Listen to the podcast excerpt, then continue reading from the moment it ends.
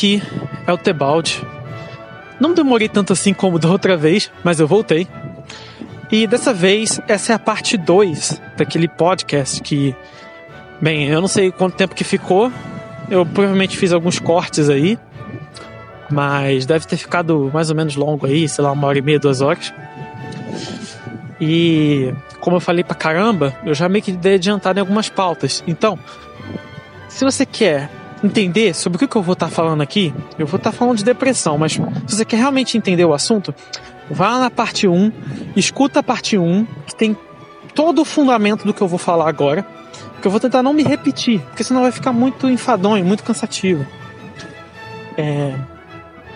Dá uma ouvida lá, o link aí vai estar tá na descrição, ou você pode simplesmente rolar aí é, entre os programas e, e, pegar o anterior. É só você pegar o anterior que tá, tá safe, ok? Eu tô postando em sequência.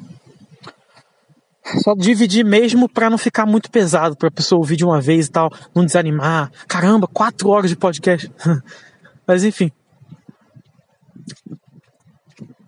Vamos lá. Essa questão do da depressão Primeiro eu vou contar a minha história e depois eu vou falar, beleza? Eu vou tentar dessa vez agora focar na história. Depois que rolou essa traição, que eu narrei no, no podcast anterior, vamos dizer assim, que eu fiquei alguns meses. Eu fiquei alguns meses, vamos dizer assim. Nossa, tô até revivendo alguns meses meio isolado, mas pouco a pouco eu fui tentando, ao invés de ficar indo atrás da menina ou indo atrás de meninas, eu pensei, tá, tá, eu acho que eu preciso de um tempo, eu acho que eu preciso encontrar coisas para fazer ou pessoas com quem eu possa formar uma amizade que realmente tenha os mesmos interesses que eu, que a gente tenha uh, afinidades mesmo, de fato. E aí eu passei a valorizar pessoas que estavam próximas de mim e que realmente a gente passou bons tempos juntos, é, excelentes pessoas, que a gente se divertiu muito, fez muita piada e tal. E eles me ajudaram a passar esses meses aí em que o resto das pessoas simplesmente me desprezava, me zoava e me humilhava todo dia, me lembrava do meu erro. Até que uma amiga, coloco muito entre aspas, amiga, porque ela não é amiga porcaria nenhuma. Porcaria nenhuma. Aquela mulher, cara. Aquela mulher. Não posso falar mal. Não posso falar mal. Tem que só fazer descrições. Então, não posso me exceder. Aquela mulher. Só posso falar uma coisa dela. Falciane do caralho. Falciane do caralho. Aquela filha da mãe. Entendeu? Não, a mãe dela é uma excelente pessoa, mas enfim. Inclusive já, já comi na casa dela algumas vezes, já almocei lá. A mãe e o pai dela são pessoas muito boas. Ela é que não, não presta. Menina falsa do caramba. Eu pensava que ela se importava comigo. Que ela interpretava muito bem. Ela, ela era aquele tipo de mulher que sabia interpretar, sabe? Tem umas mulheres que não são tão boas, mas tem umas que, meu amigo, você tem que tomar muito cuidado. Que se você não estiver atento, ela te engana. A mulher, ela entrega, assim, sinais de que ela tá mentindo, de que ela não tá realmente interessada. Mas para quem não tá, para quem não tem experiência nenhuma de vida, é muito difícil. É muito difícil detectar essas coisas.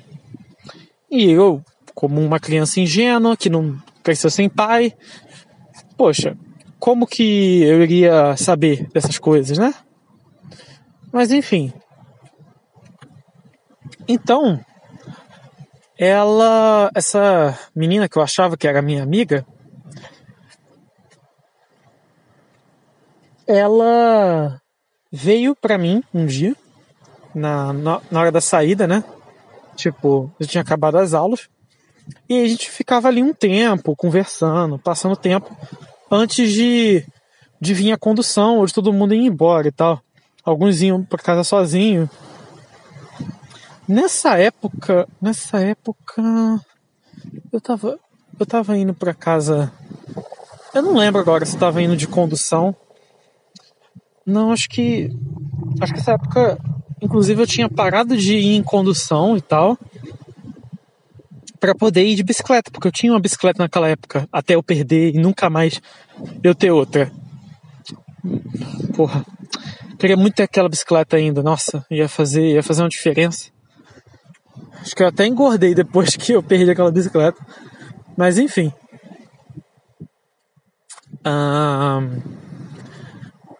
é, eu geralmente ficava lá por um tempo até a galera começar a ir embora e aí pegava minha bicicleta e vazava. E é, isso, acho que era isso mesmo. E ela ia na van. Ela quem? Não, não é a menina Falciane, calma, vou explicar melhor. Vamos lá. Cria, cria nomes aí. Vamos lá.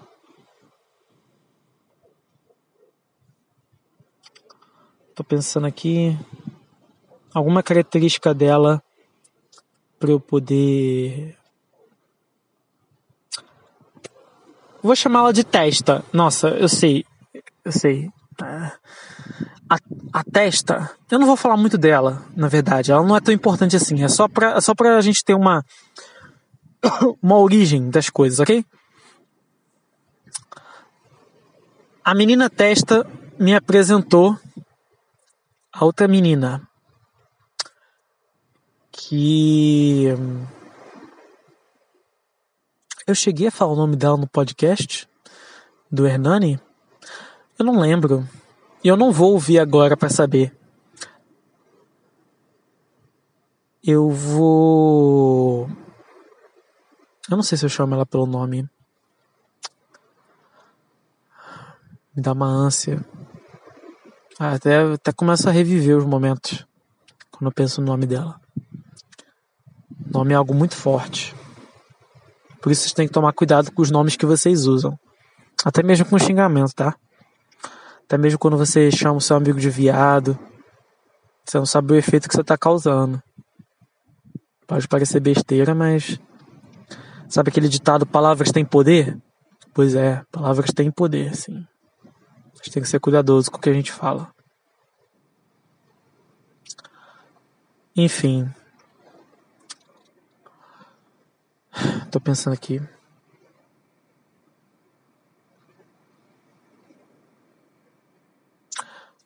Eu vou chamar ela de biscoiteira, não, mentira. Vou chamar ela de violino. Ela tocava violino? Não. É porque o corpo dela parece um violino. Eu ia falar violão, mas aí, pô, ela era baixinha, então violino. KKKK, nossa piada. Vou chamar ela de violino, foda-se. Tá. E a. A menina testa me apresentou a violino. E aí. Cara, assim como um som delicado de um, de um violino, assim. Da mesma forma era a pele dela, sabe? Tão encantador era os seus olhos, boca e voz. Naquela época eu tinha uns 15 anos. Eu estava no último ano do fundamental e ela tinha 12. Então, para quem aí acha que é absurdo pegar meninas de 12, Saiba que na minha escola, as meninas de 12, a maioria nem era mais virgem, sabe? Tipo, não tô dizendo. Tô dizendo se era bom, se era ruim. Ah, por exemplo, a Maria, mãe de Jesus, ela pelo que se sabe, provavelmente ela tinha por volta de 12 a 13 anos quando ela concebeu Jesus. Então, dependendo do corpo da pessoa, a pessoa já pode até ter filho, sem passar por riscos.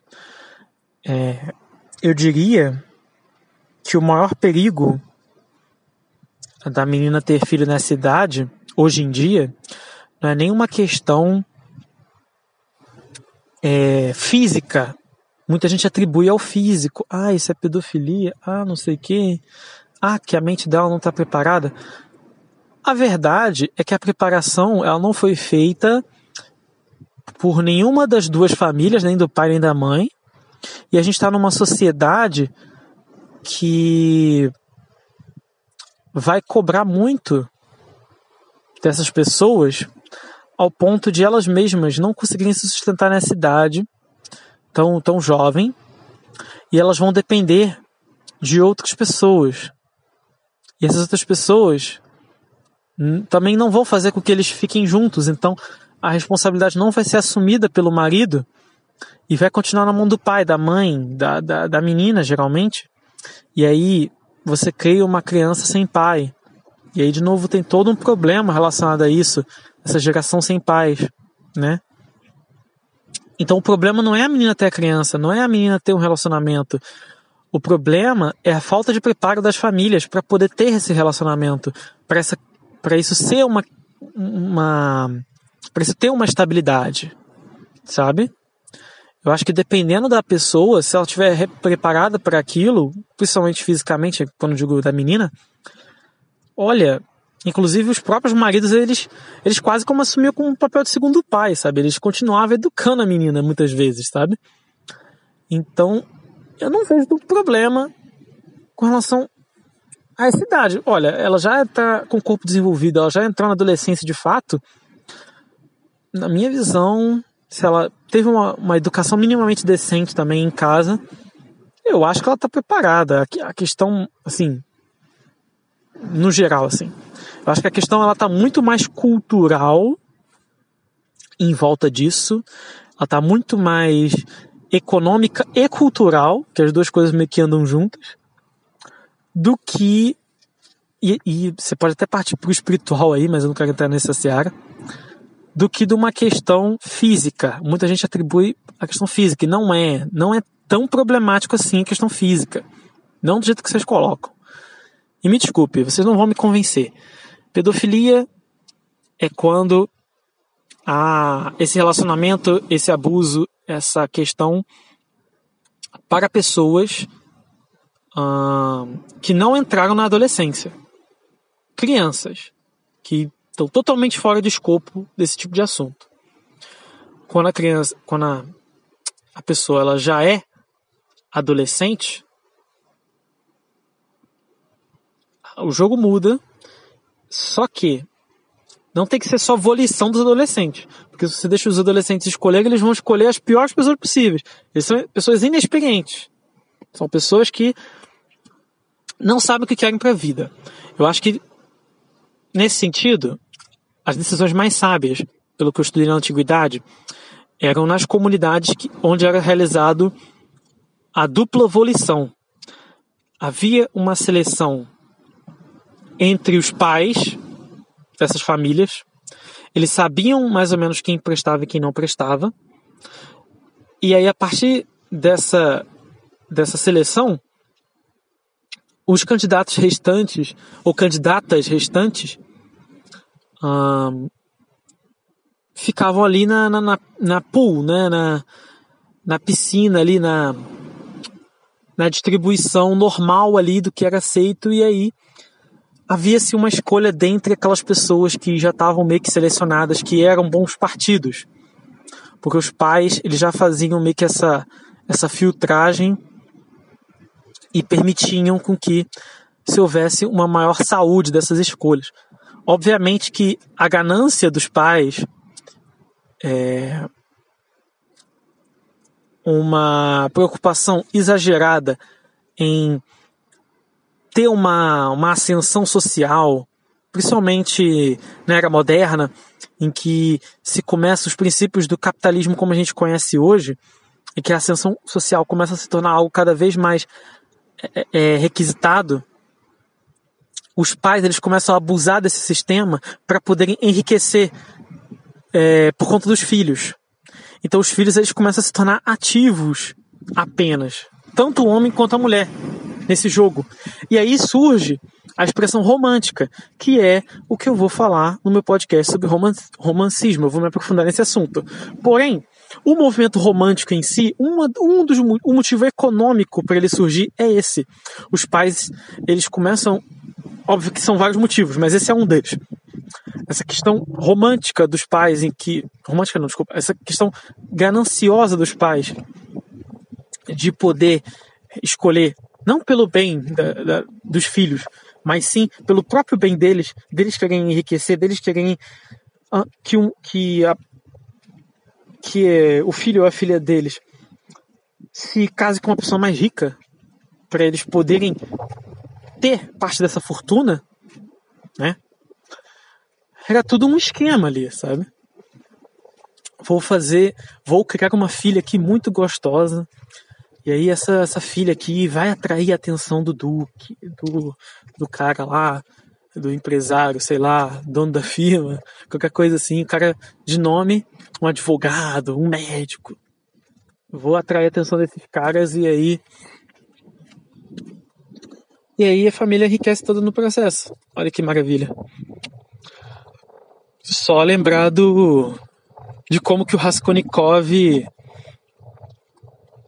ficou revoltado quando a mãe e a irmã decidiram se casar, né? No caso, a irmã e a mãe decidiram casar a menina, né? A menina mais nova, é, a filha no caso, com um cara lá ricaço que não tava nem aí para nada, ele só queria saber de comer a mina e como eles eram de uma família mais necessitada, mais pobre, eles pensaram, caramba, né? É, essa é uma oportunidade aí, né? Essa é uma oportunidade a gente sair dessa, dessa lama, dessa vida podre. E aí o Raskolnikov ficou indignado, porque ele, ele viu isso como uma, uma questão muito nojenta, sabe? Mas, mas o Raskolnikov é outro assunto, né? Apesar, de que tem a ver, vai. Tem a ver, o Raskolnikov ele tem a ver com esse assunto. Estou falando de crime e castigo aqui. Para quem não leu, é um excelente livro, tá? O Raskolnikov ele tem um quadro meio perturbado, sabe? E uma das questões que ele tem é a, é a depressão também. Eu, eu vejo ele claramente como uma pessoa depressiva. Ele também tem outros problemas? Tem, mas ele também é uma pessoa depressiva. E ele julga demais as outras pessoas, mas ele não se julga muito, sabe? É... Ou quando ele se julga, ele é muito severo consigo mesmo. Ele ele não consegue ponderar de forma racional quando se trata de si mesmo. Quando se trata dos outros, ele é muito bom em fazer isso. Mas de si mesmo, ele tem uma dificuldade enorme. E o auto, a falta de autoconhecimento talvez foi o que levou ele a fazer o que ele fez. Mas enfim, é, prosseguindo. Prosseguindo, teve uma questão fundamental com relação ah, deixa eu ver.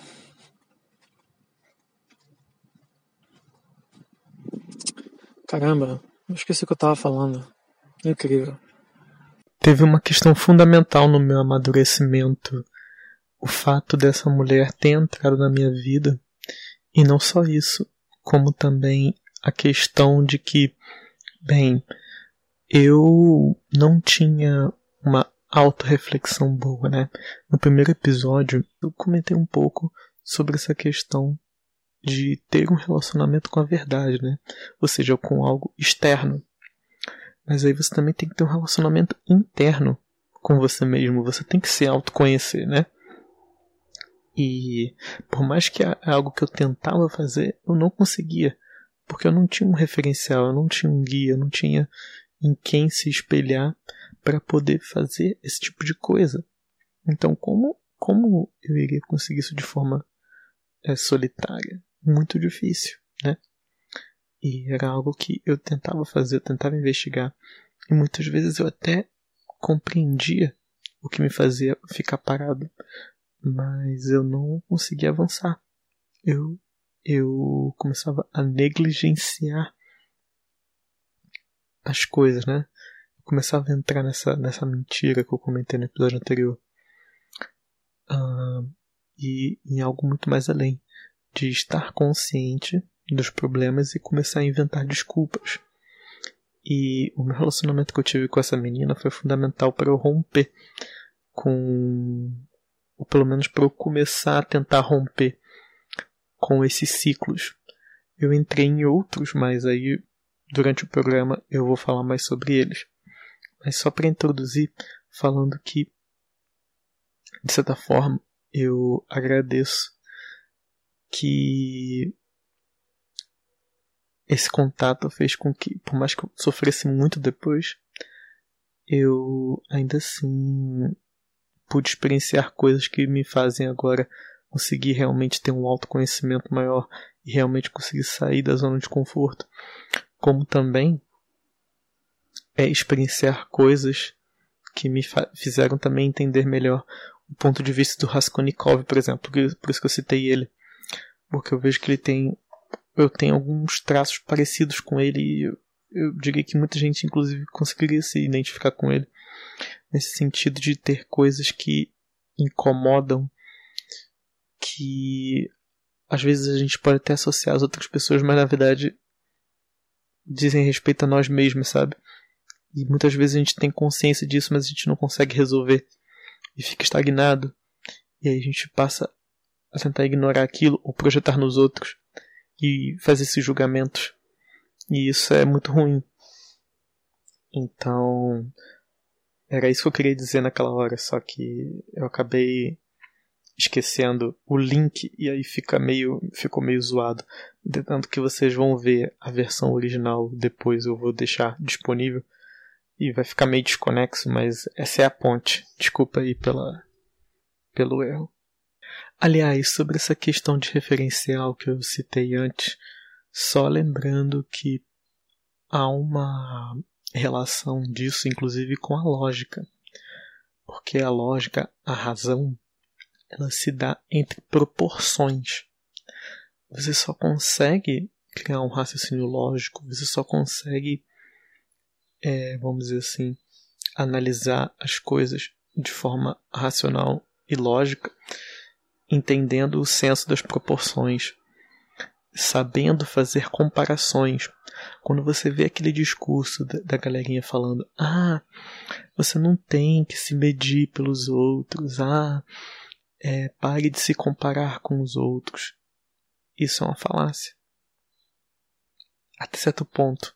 Tipo, é óbvio que você não tem que ficar o tempo todo é, se comparando a tudo que os outros fazem. Você, como eu falei, você tem que, ao mesmo tempo, saber entender quais são suas capacidades e os seus defeitos e tal, quais são os seus limites. E para isso, você tem que ver alguém que faça melhor do que você. Porque aí você não vai estar tá cego pensando que, ah, nossa, eu sou incapaz, é, ou eu sou capaz de fazer as coisas tal, sendo que você não viu um exemplo do pior e do melhor. Então a gente tem que ao máximo tentar largar o viés de que a gente é o melhor do que a gente é o pior em tudo. E sim que a gente tem as nossas capacidades e as nossas limitações.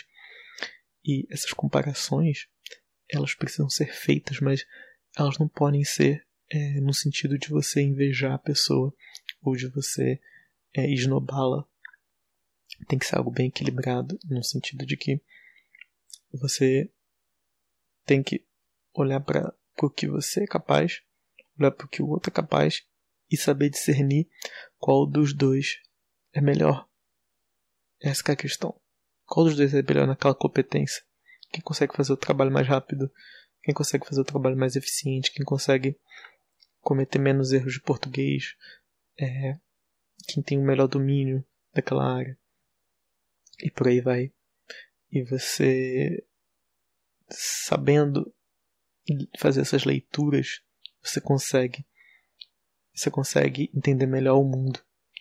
Um, Para isso, Eu vou inclusive acrescentar um trecho aí do Olavo, da última aula dele do COF. Sim, eu me tornei aluno do Olavo. E eu vou botar aí para vocês ele falando essa questão da lógica para vocês entenderem melhor esse ponto, porque há uma relação com o podcast.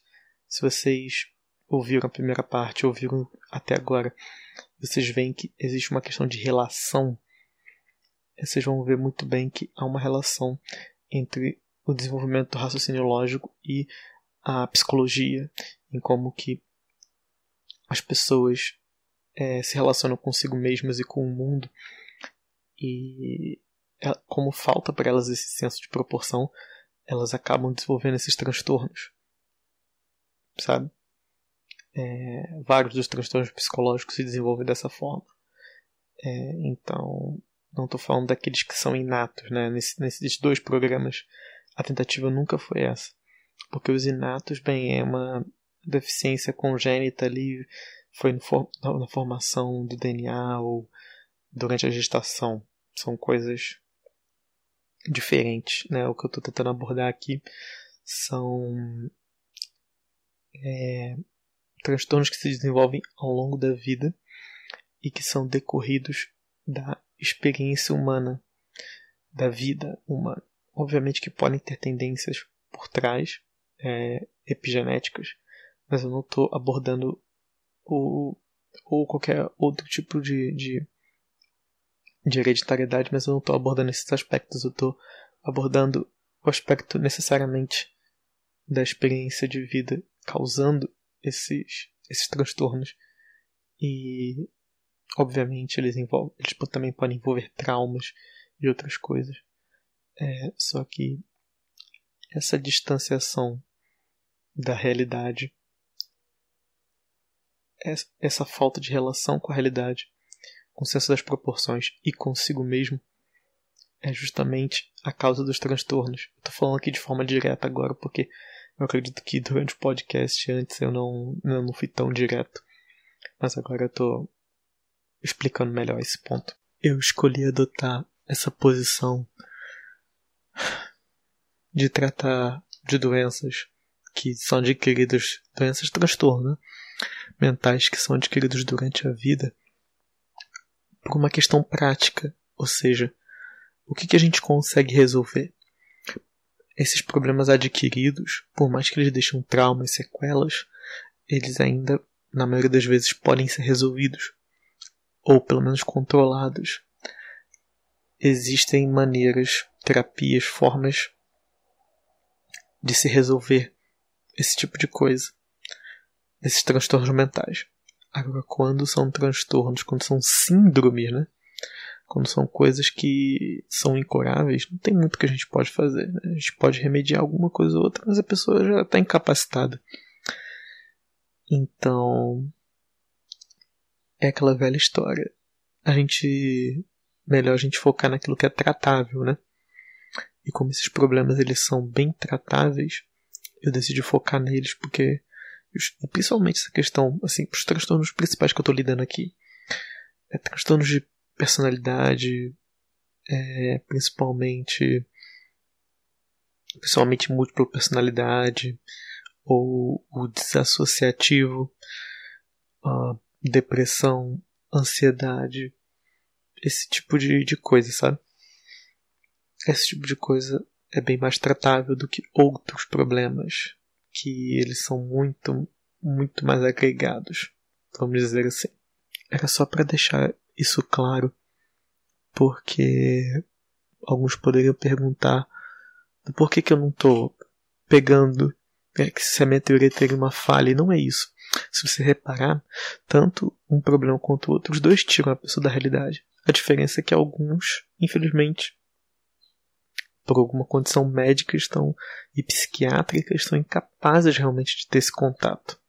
Fisicamente falando, né? Por conta do, do corpo da pessoa. Mas se você não está nessa condição psiquiátrica, é possível reverter, entendeu? Por isso que eu tanto que no primeiro episódio eu falei da questão dos remédios. Porque se a sua condição for psiquiátrica, você vai precisar de remédios. Agora, se a sua condição não for psiquiátrica, for apenas psicológica, aí é possível. Por isso que eu digo, os remédios eles podem servir para controlar alguns sintomas que se a causa for psicológica e não psiquiátrica, aí é tratável. Psiquiátrica, no caso, é da própria neurologia do cérebro, ou seja, a sua própria configuração neural, seus neurônios são daquele jeito. E não tem como mudar. É algo do seu corpo, ou hormonal, tanto faz. Alguma coisa no seu corpo apenas é uma causa física. Se for uma causa física, não tem muito o que fazer. Ou com um remédio, um tratamento adequado medicinal, ou com um milagre. Só dessas duas formas. Às vezes só com milagre você está curado mesmo. Agora, se for uma causa psíquica, se for uma causa a nível espiritual, ou seja, espiritual até no sentido filosófico, que dá sua mente. Se for um problema da sua mente, se for uma confusão mental que você tem, que é a causa de vários desses transtornos mentais, como depressão, ansiedade, bipolaridade, um, até mesmo déficit de atenção, é, múltipla personalidade, né, o dissociativo, que a pessoa, combinado com, com, depressão, a pessoa pode ter despersonalização e outras coisas. Essas, essas coisas elas são de ordem psíquica, não são de ordem psiquiátrica. Elas apenas, a causa é psíquica e ela afeta o psiquiátrico. Então, o que, que o psiquiatra vai fazer ao receitar o remédio? Ele vai apenas conter os sintomas de algo que não foi, que foi causado em outra ordem. Então é por isso que essa outra ordem, a psíquica, é que a gente consegue controlar. Só assim que eu digo mentalmente, né? Com os nossos hábitos e com várias outras coisas. Então, é essa parte que eu estou tratando. Porque essa parte é bem mais fácil de resolver, porque a gente consegue resolver por conta própria. A psíquica, às vezes com remédio e muitas vezes só com Deus. Então, é isso. Mas fiquem aí com o Olavo. Então, vamos lá. Bom, é, essa investigação começou com perguntas sobre a origem das, das chamadas doenças mentais, neuroses e psicoses. Em geral, essa investigação disso aí parte para a busca de algum fator irracional que estaria na, na origem desses, desses distúrbios. Ah, algum fator que pode vir do, da parte instintual, sexual, por exemplo, fator de bases biológicas ou de qualquer outro é, fator desse tipo. Mas a, a hipótese que me ocorreu é que se essas doenças não afetassem o que há de mais central e mais elevado no ser humano, elas não seriam um problema de, de jeito nenhum, seriam coisas marginais. É então, é, se nós definimos o homem como animal racional, e sem dúvida essa ainda é a, a definição mais, mais correta e mais clara, nós podemos perguntar se aquilo que nós chamamos de razão é uma coisa tão, tão óbvia e, e tão é, funcional quanto se espera que seja. Ou seja, se não há algum problema inerente à própria razão. E a coisa mais fácil é você verificar que existe, ou seja, que a razão é dada ao ser humano, mas é dada apenas como uma potência que tem que se transformar em ato ao longo do tempo. E essa transformação da potência racional em capacidade ativa racional é uma, uma coisa alta, tão altamente problemática, né, que nenhum sistema de ensino até hoje conseguiu resolver esse problema. Então vamos ver como é que esse problema se coloca. Em primeiro lugar, o que é a razão? Né, quando a gente fala razão, as pessoas confundem com a capacidade do raciocínio. Mas o raciocínio é apenas a aplicação da razão, dizer, a formação das afirmações, quer dizer, a, a, a relação entre uma afirmativa e outra afirmativa. Mas nós temos que encontrar um conceito mais geral, mais universal da razão, que sirva tanto para a linguagem, quanto para o cálculo matemático, quanto para a, vamos dizer, a, a, prudência nas ações é, práticas e quanto para toda toda a variedade de fins da, da, da atividade racional. Então, nós devemos dizer o seguinte: a razão é aquilo que o próprio, próprio sentido etimológico da palavra indica, a razão é uma proporção. Mas é um centro de proporções. Agora, só existe proporção entre uma coisa que é maior e outra que é menor. Portanto, é a relação, basicamente, a relação entre parte e todo. Todos nós nascemos com essa capacidade E você, às vezes até uh, os animais têm um pouco disso, tá mas não na medida que tem o ser humano, não na medida universalizante que tem o ser humano. Os animais têm algumas das funções da razão, mas não têm a razão na sua, na sua generalidade. Né? É, então, se todos nós nascemos com a capacidade de comparar parte e todo, ou seja, nascemos com a, com a razão, nós não nascemos com a capacidade de aplicar isso a toda a variedade de assuntos, temas e problemas que nos aparecerão ao longo da vida. Isso tem que ser aprendido. Ou seja, isso é a mesma coisa que dizer que, embora nós tenhamos a função da razão desde o começo, o nosso uso dela, a nossa manipulação dela é deficiente desde o início. Basta isso para explicar a origem de todos os distúrbios mentais possíveis. Né? Então,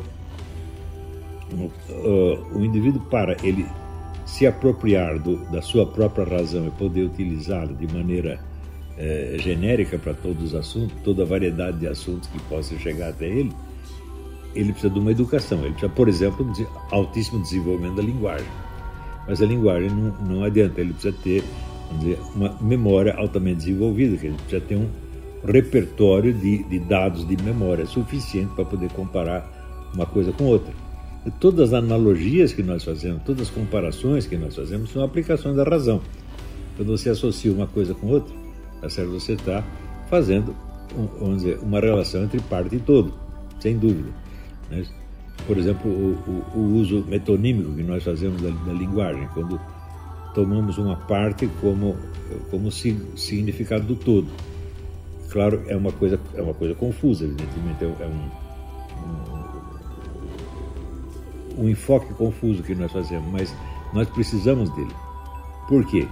Porque as coisas não nos aparecem todas, vamos com o seu significado e a sua, e a sua devida proporção, tudo explicadinho. Nós temos que encontrar essas, eh, essas proporções.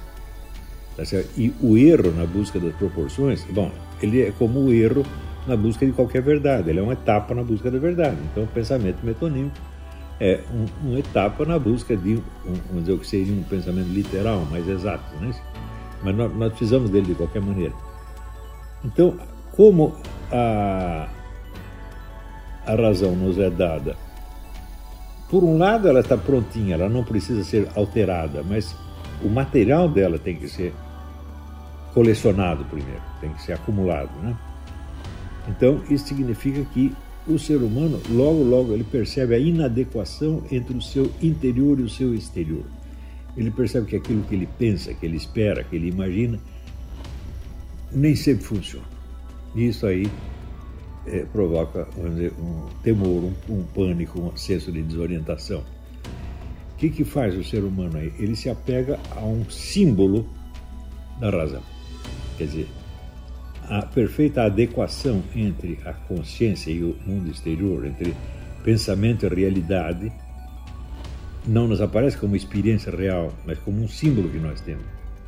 E esse símbolo está ligado à autoridade. Então, o que é autoridade para nós? É aquilo que representa a adequação entre interior e exterior. O que é o homem dotado de, de, de autoridade? O pai, o rei, etc. É o sujeito que sabe o que está fazendo.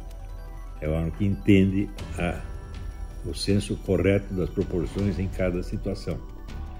Mas acontece que esse símbolo ele é apenas um símbolo. Ele não substitui a razão, ele substitui, vamos dizer, subjetivamente para aquele momento, mas de fato não substitui. Tá certo? E o apego à autoridade aparece como um substitutivo temporário da razão, mas ele pode em seguida se tornar um obstáculo a conquista da razão, porque você continua confiando no símbolo, tá? E o desenvolvimento da sua razão fica aí retardado porque você vai confiar no símbolo do que na sua própria razão. Então, esta é, vamos dizer, é, é a origem de todos os distúrbios mentais que você possa, você possa imaginar. Né? Se o problema não está é, jamais no, no, no instinto, numa coisa irracional que tem em nós, mas na própria dificuldade natural da aquisição da razão. Essa dificuldade chega a níveis trágicos, porque a rigor ninguém chega à perfeição né, no, no, uso da razão. Nós sempre estamos deficitários. E pior, segundo, Segundo aspecto, você nasce com a, a razão apenas como um potencial, mas as dificuldades que a vida lhe coloca desde o início se dirigem à sua razão total desenvolvida. Por exemplo, uma criança que está doente, qual é a solução da, da, da, da a cura da, doença dela? Evidentemente, você só encontra a cura se você aplicar a totalidade, do, a totalidade máxima dos recursos da razão para a solução daquilo, sob o nome de ciência médica. Tá certo? Então, a criança já tem a doença, mas ela não tem a medicina ainda. Pior, ela não tem o meio social dela, pode não ter aquilo que está dizer, a medicina, a cura daquilo pode existir, mas num outro meio social, ela não tem acesso. Como é que ela vai ter essa informação? E quem diz que o pai dela tem, que a mãe dela tem, que o meio social dela tem?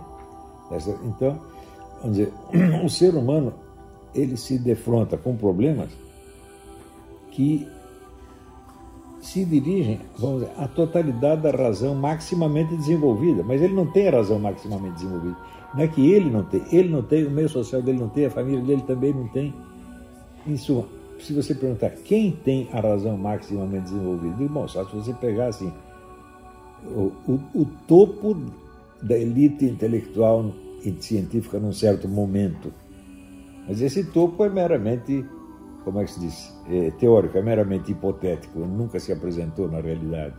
Tá então é, é, é como uma, uma assíntota, a gente está sempre se dirigindo para lá, mas nunca alcança.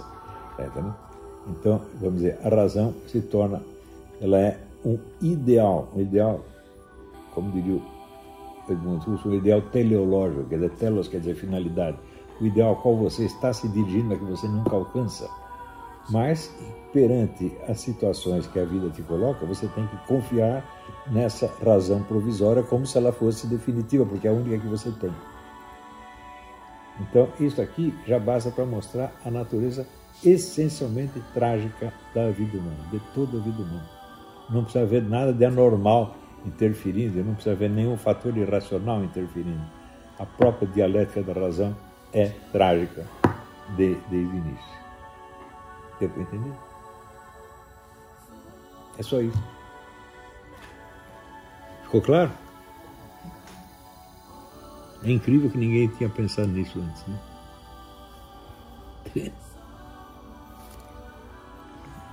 No caso aqui, é, no caso de alguém que sofre de alguma patologia, é quando a pessoa ela tenta aplicar algum dos domínios da, da sua psique, digamos assim, de forma muito racional.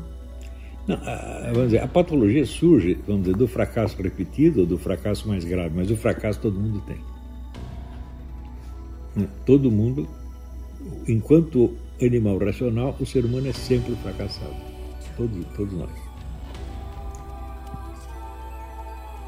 A, a totalidade do senso das proporções equivaleria a total solução de todos os problemas.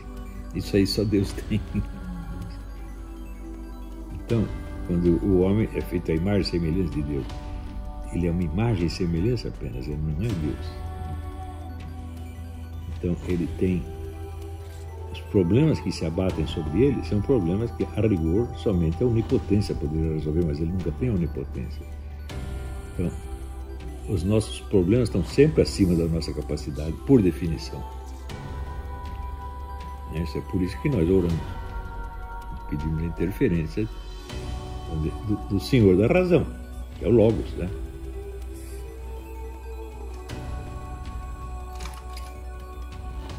Isso quer dizer que o próprio culto da razão é o culto de uma coisa que as pessoas não sabem o que é. E falam, confio na razão, na ciência, então não sabe o que está falando. Porque você vê, as deficiências, as falhas da ciência não são acidentais, elas são essenciais. Toda ciência é deficiente por definição. Né? Porque qual é dizer, a perfeição da razão? É apenas a totalidade das proporções, reduzida a uma macro fórmula. Né? Isso não é possível, nós sempre pegamos elementos separados, elementos é, particulares, que construímos proporções entre elas, mas essa proporção está dentro de uma outra proporção, que está dentro de uma outra, que está dentro de uma outra, que nós não entendemos. Então, toda a ciência é necessariamente deficiente. Não é isso? E aí que entra, vamos dizer, a fé. Se você não tiver fé na razão total, você está lascado. Mas ninguém tem a razão total, só Deus tem. É claro, o logo divino. Isso também quer dizer que sem a noção do logo divino não tem ciência nenhuma, é tudo é apenas é, empáfia e é, orgulho idiota. E o Logos Divino nós só conhecemos, vamos dizer, pela fé, pela esperança e pela caridade, não tem outro meio. Deu para entender? Uhum. Você consegue redigir isso aí? Uhum.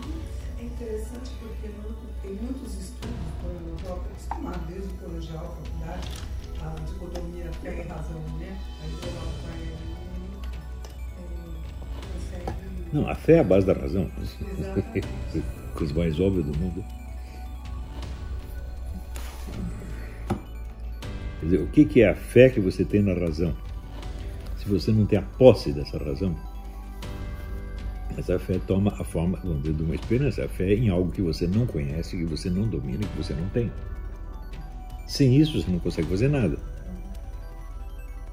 Se você não, não admite que existe um poder total da razão, poder infinito da razão que está acima de você, que você nunca vai alcançar, né? e que é ele que você tem que seguir, que é ele que você tem que obedecer. Você não tem mais razão, acabou imediatamente. Quando você não tem essa fé, essa esperança, você começa a achar que você pode resolver os problemas do mundo e tentar, com a sua razão, compreender o mundo. Você está né? confundindo o que, que é a sua a dose de razão que você tem com o que é a razão na sua totalidade. Né? Existe alguma razão na totalidade? Tem que existir necessariamente, porque no universo onde você está, se não houver, vamos dizer, um, um sistema de proporções que abranja tudo, então o universo é um caos. Então, a própria noção de universo implica que exista uma ordem, né? e esta ordem não passa de um, um sistema, de uma máquina de proporções. Né? Então, você acredita que existe isso, mas você não tem acesso a isso, é só fé. Essa fé embasa a mera possibilidade da ciência. Né? E assim, quando eu não sei se eu me expliquei bem, mas quando você aceita e você tem essa fé é, que existe o divino e ele embarca todo o universo, é a razão pura, é, você aceita a sua posição no. Você aceita os seus limites. Né? Você aceita os seus limites e o limite da sua razão. Claro. Mas, é, do contrário, quando você não tem essa fé, você tende, é, você cede a uma tentação, como aconteceu muitas vezes na história, uma tentação de querer explicar o universo, querer é, ditar a vida das pessoas, querer assim, você quer substituir. Quer fingir, quer fingir que você tem o domínio da situação, mas ele não tem, não tem. Você vê, tudo, nós só podemos fazer, estabelecer relações racionais, é, sistemas de proporções, dentro de um quadro finito. Se você abre para o infinito, o sistema de proporções já estourou.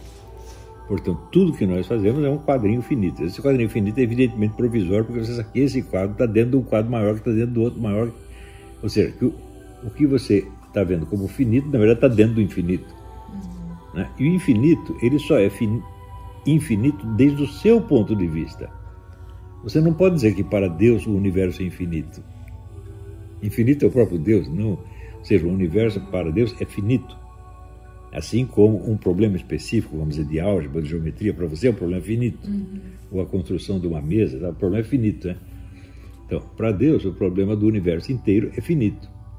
Porque o infinito é Ele. Né? E Deus não é, evidentemente, um sistema racional. Ele é um, um, um, ser consciente, ser autoconsciente. Né? Deu para entender? Deu. Ah tá, eu tava falando sobre justamente se o relacionamento que eu tive é pedofilia ou não, do porquê que eu não vejo dessa forma. É... E também eu não, não era um cara de 30, 40 anos querendo uma menina de 12. Poxa, eu tinha 15 anos também, dá um desconto aí. A violino. Eu acredito que ela teve um papel muito importante na minha vida, sabe? Por mais que o que ela tenha feito seja algo difícil de perdoar, eu acho que foi importante, sabe? Foi muito importante.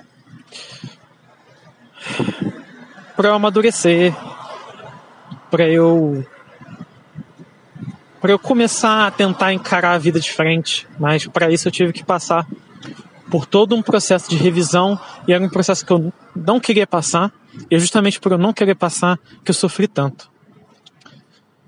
Mas enfim. Então. É, era uma menina adorável, sabe?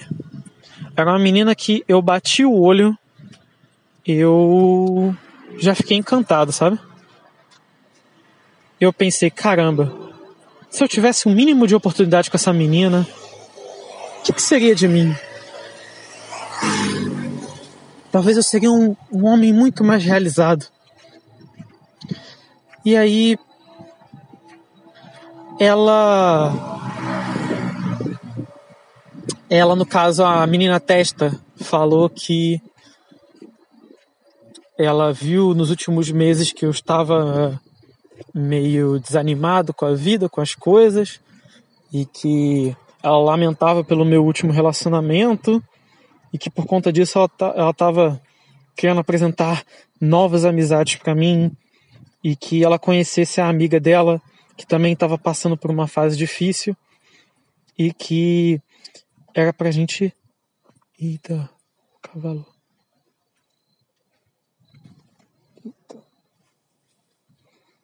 Eita, eita, eita, eita, eita, eita.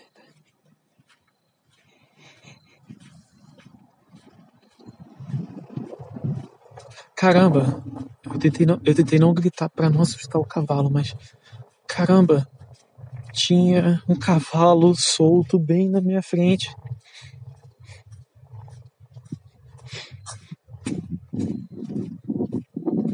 Assim,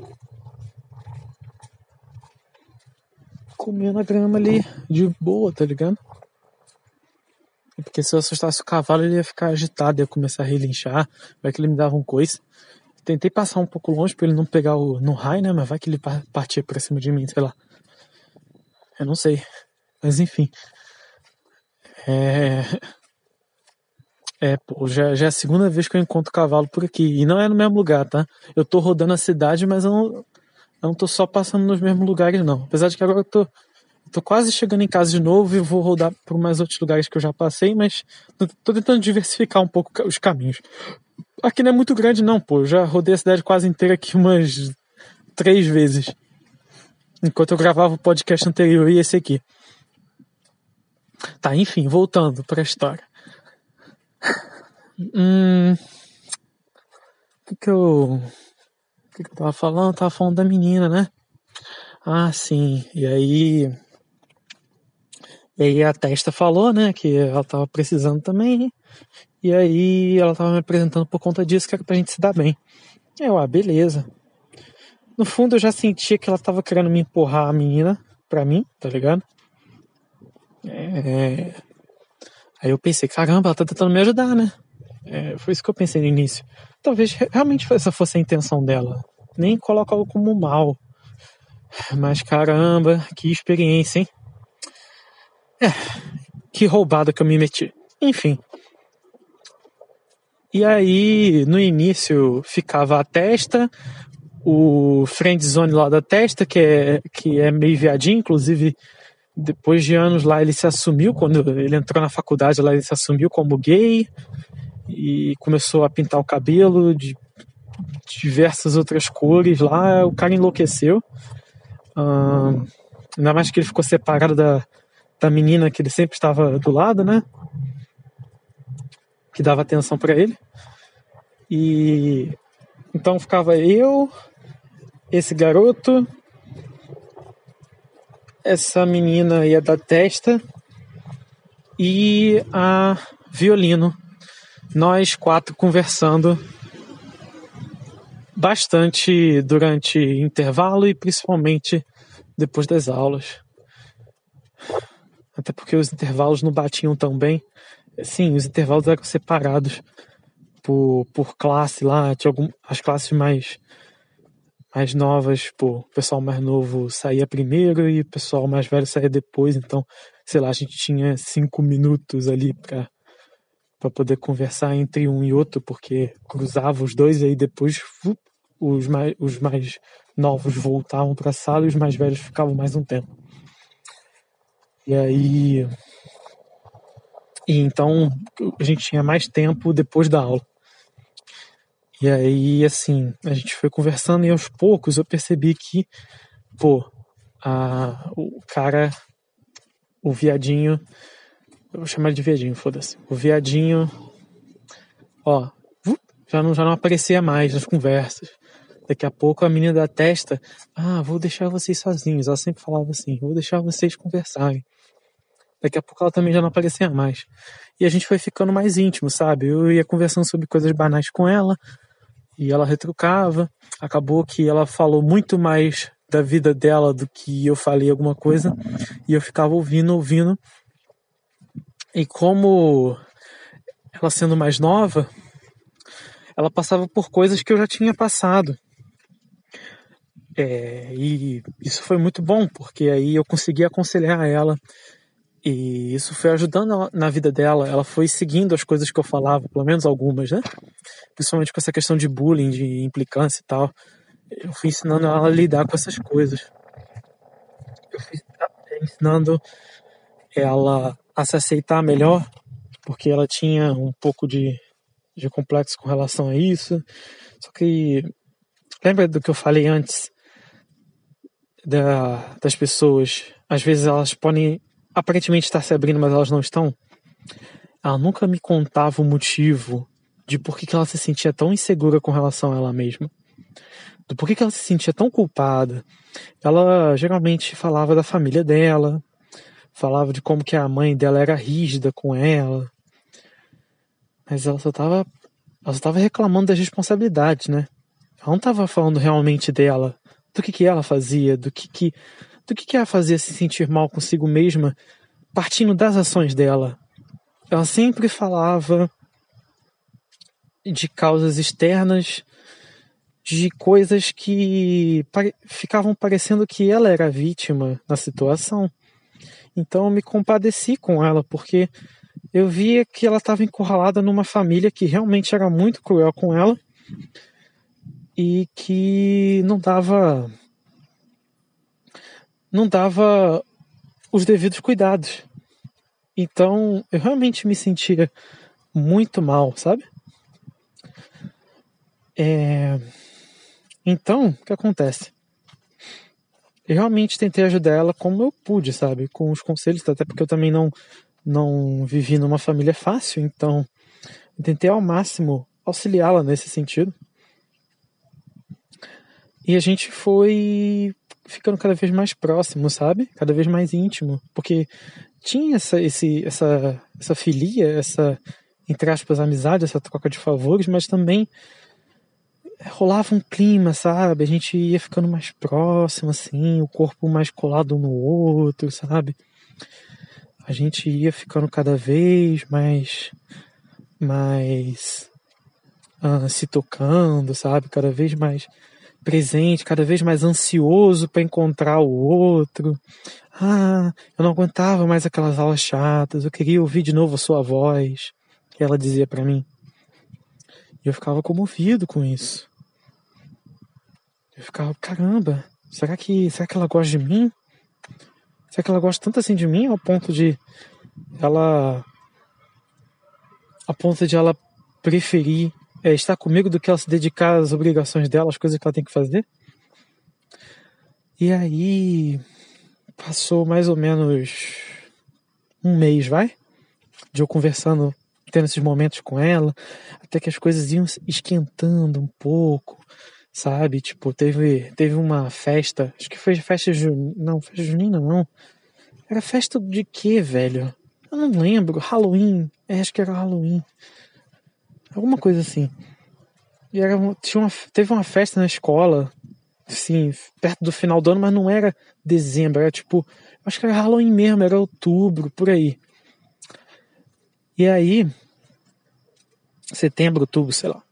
E aí teve uma festa lá e eu lembro que no final da festa ela me deu um abraço, um jeito assim, como se ela estivesse esfregando o corpo dela, sabe, os, os peitos assim, sabe? Ela tava esfregando os peitos, a barriga e ela tinha uma barriga lisinha, cara. Sabe, sabe aquele corpo violão, mas ela era baixinha, sabe?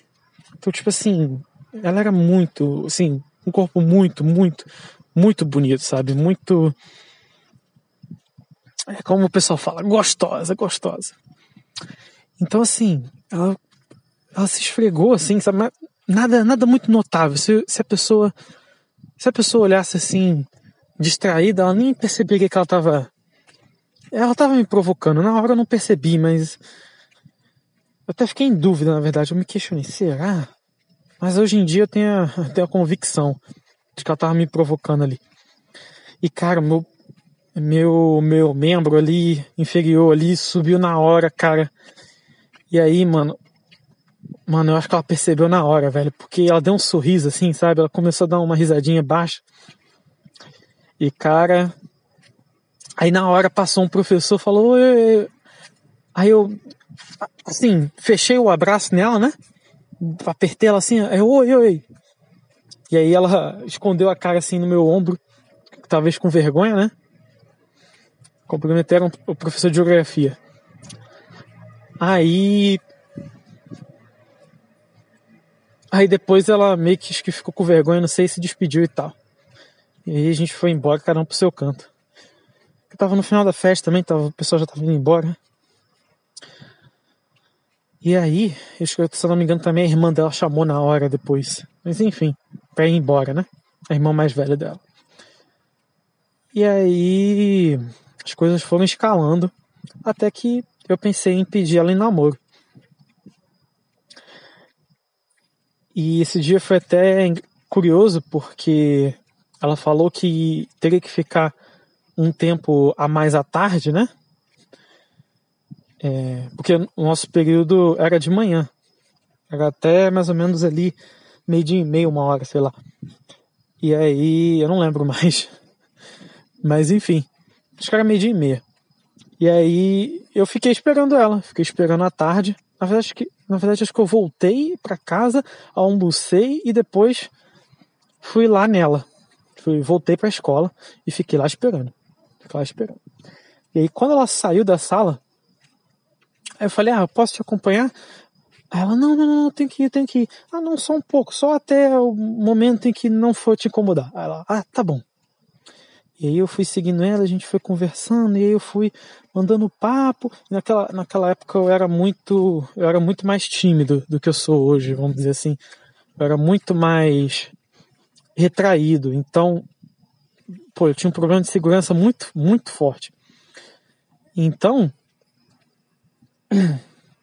eu acabava enrolando demais, vamos dizer assim. Eu não fui direto ao ponto ali e eu fui falando coisas, falando como eu, como eu me sentia, como que é, os momentos com ela transformaram a minha vida. Eu não vou lembrar exatamente o discurso que eu fiz, mas eu fiz todo um discurso assim bem romântico, sabe? Cheio de firula, né? Ó, oh, como que o garoto era inocente. Aí fez, eu fiz todo um discurso. Aí.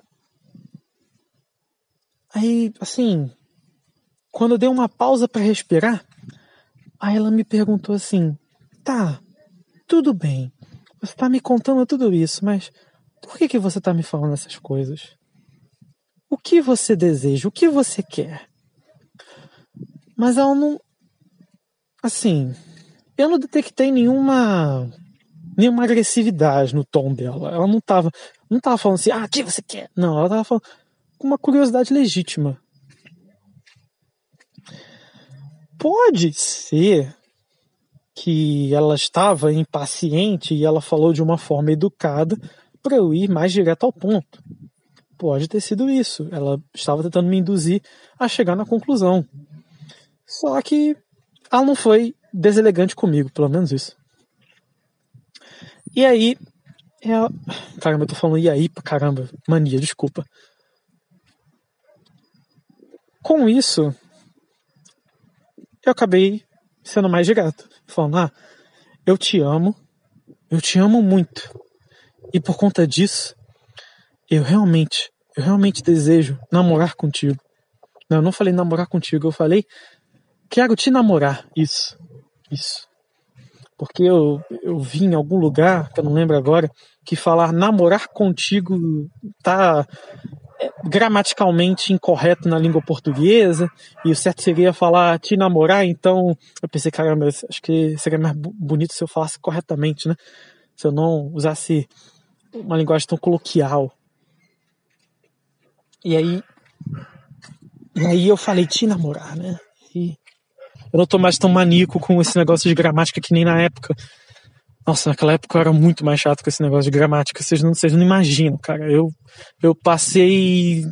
Antes daquele ano, eu passei assim, três anos da minha vida trancafiado em casa, quando não estava na escola, basicamente só estudando gramática, que nem um alucinado. Na escola, eu só ouvia a professora e passava em tudo, então eu falava, ah, em casa eu vou estudar o que eu quero, o que eu queria estudar. Estudar entre aspas, eu não seguia um método tão rigoroso, eu basicamente pegava pegava o livro e ficava relendo, lendo, relendo, lendo, relendo, e aí eu construía frases baseadas na, nas minhas histórias, nos meus poemas, baseadas nas regras gramaticais que eu estava vendo ali. Então eu tentava ao máximo usar as regras que eu estava lendo, sabe? Para eu poder fixar elas na memória. Era assim que, é assim que eu, entre aspas, estudei a gramática da língua portuguesa. E assim que eu fiquei tão bom, só que em escrever. Mas geralmente o que acontecia é que com o tempo eu não, eu não, eu não consigo mais lembrar algumas regras muito específicas, sabe? Ou algumas exceções, algumas coisas assim. Por conta de que, ah, pô, se eu não fico relendo aquele, aquele livro lá, aquele livreto, eu não, não vou realmente lembrar, mas eu, eu consigo usar. Eu, a técnica, eu creio que eu tô bem, sabe? Uma outra coisa que talvez você possa me pegar aí a técnica praticamente domino, sabe? Domino mesmo. Agora, vai ter algumas explicações que vão me faltar, me perdoem. Mas, ah, assim, escrever eu consigo. Explicar algumas regras, talvez não. Mas essa, por exemplo, do. Ah, acho que eu lembrei. Eu acho que é porque namorar é um, é um verbo transitivo direto. Namorar alguém. Eu, eu acho que era um verbo transitivo direto, se eu não me engano. Se eu não me engano. Mas se não for, é intransitivo. É um dos dois. O verbo transitivo direto, ele significa basicamente que você tem o verbo, o verbo namorar, o verbo geralmente é uma ação ou um estado. Verbo namorar a transitividade ela tem a ver com a classificação uh, do que vem a seguir.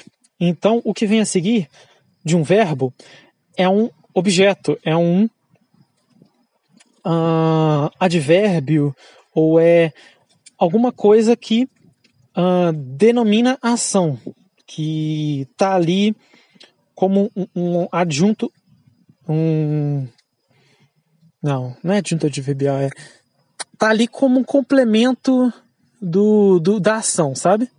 Ou para que se direciona a ação? Geralmente, é isso. É, desculpa, eu errei.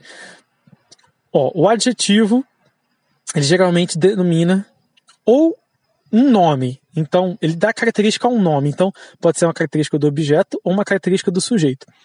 Agora, uh, o objeto, ele vai ser por isso que ele se chama objeto, é para onde se direciona, é o destino. Poderia, objeto também pode ser, ser chamado de destinatário.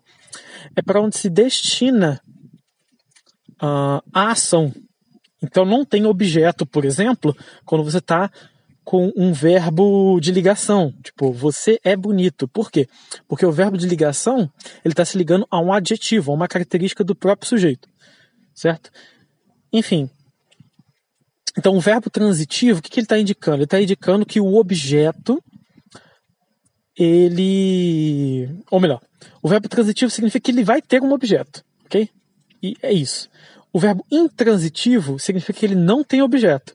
Ou seja, todo objeto que você vai colocar ali do lado, ou que pareceria como objeto, ou ele vai ser, na verdade, um, um advérbio, um, que seria um complemento ali da ação, ou no caso que vai que vai aderir um contexto à ação, ou vai ser um, um, um adjetivo, alguma outra coisa, ou é, aqueles objetos é, que eles chamam de apostos, né? Vai ser, é, vai ser dispensáveis, não vão, não vão complementar de fato. Por exemplo, é, é, morreu, ele morreu. Não se pergunta morreu de quê? Ele morreu. Morreu é um verbo, morrer é um verbo intransitivo. Por quê? Porque a ação de morrer ela já é completa por si só. Isso segundo a gramática portuguesa, né? Ele, ele é um verbo que não exige um objeto. Por quê? Porque é um verbo que por si só ele já designa uma ação. Ele não precisa de um objeto de destino para o qual é, você vai complementar a ação, você vai caracterizar a ação. Você pode dar mais detalhes sobre essa morte com frases posteriores, porém, a ação por si só ela, ela já é comunicada sem o objeto. É, essa é a questão. Essa é a questão da transitividade. A transitividade, ela apenas ela designa se o verbo ele consegue se completar por si só ou se ele, ou se ele depende de um objeto para poder se caracterizar gramaticalmente, certo? Então, você tem essa transitividade e aí você tem direto ou indireto. O direto significa que ele não tem uma preposição e o indireto significa que ele tem uma preposição. O que é uma preposição? Uma preposição são partículas que você usa para poder ligar é, um, uma, uma palavra, um, um ente gramatical de outro ente gramatical. Então, por exemplo, você tem é, de, do, é, na, no, em. É, todas, essas, todas essas ligações que você faz é, numa frase, por exemplo, é, é, estou, estou na cozinha. Esse na, que seria uma junção de em mais a, é, no caso você está juntando uma preposição, que é a preposição em, e o a, que é um artigo, né? O artigo, no caso, ele basicamente ele ah, você sabe o que é um artigo, mas enfim, o importante é a preposição ela faz sempre essa ligação entre é, termos, né, entre entes gramaticais numa frase, entre entes sintáticos. Então, nesse sentido,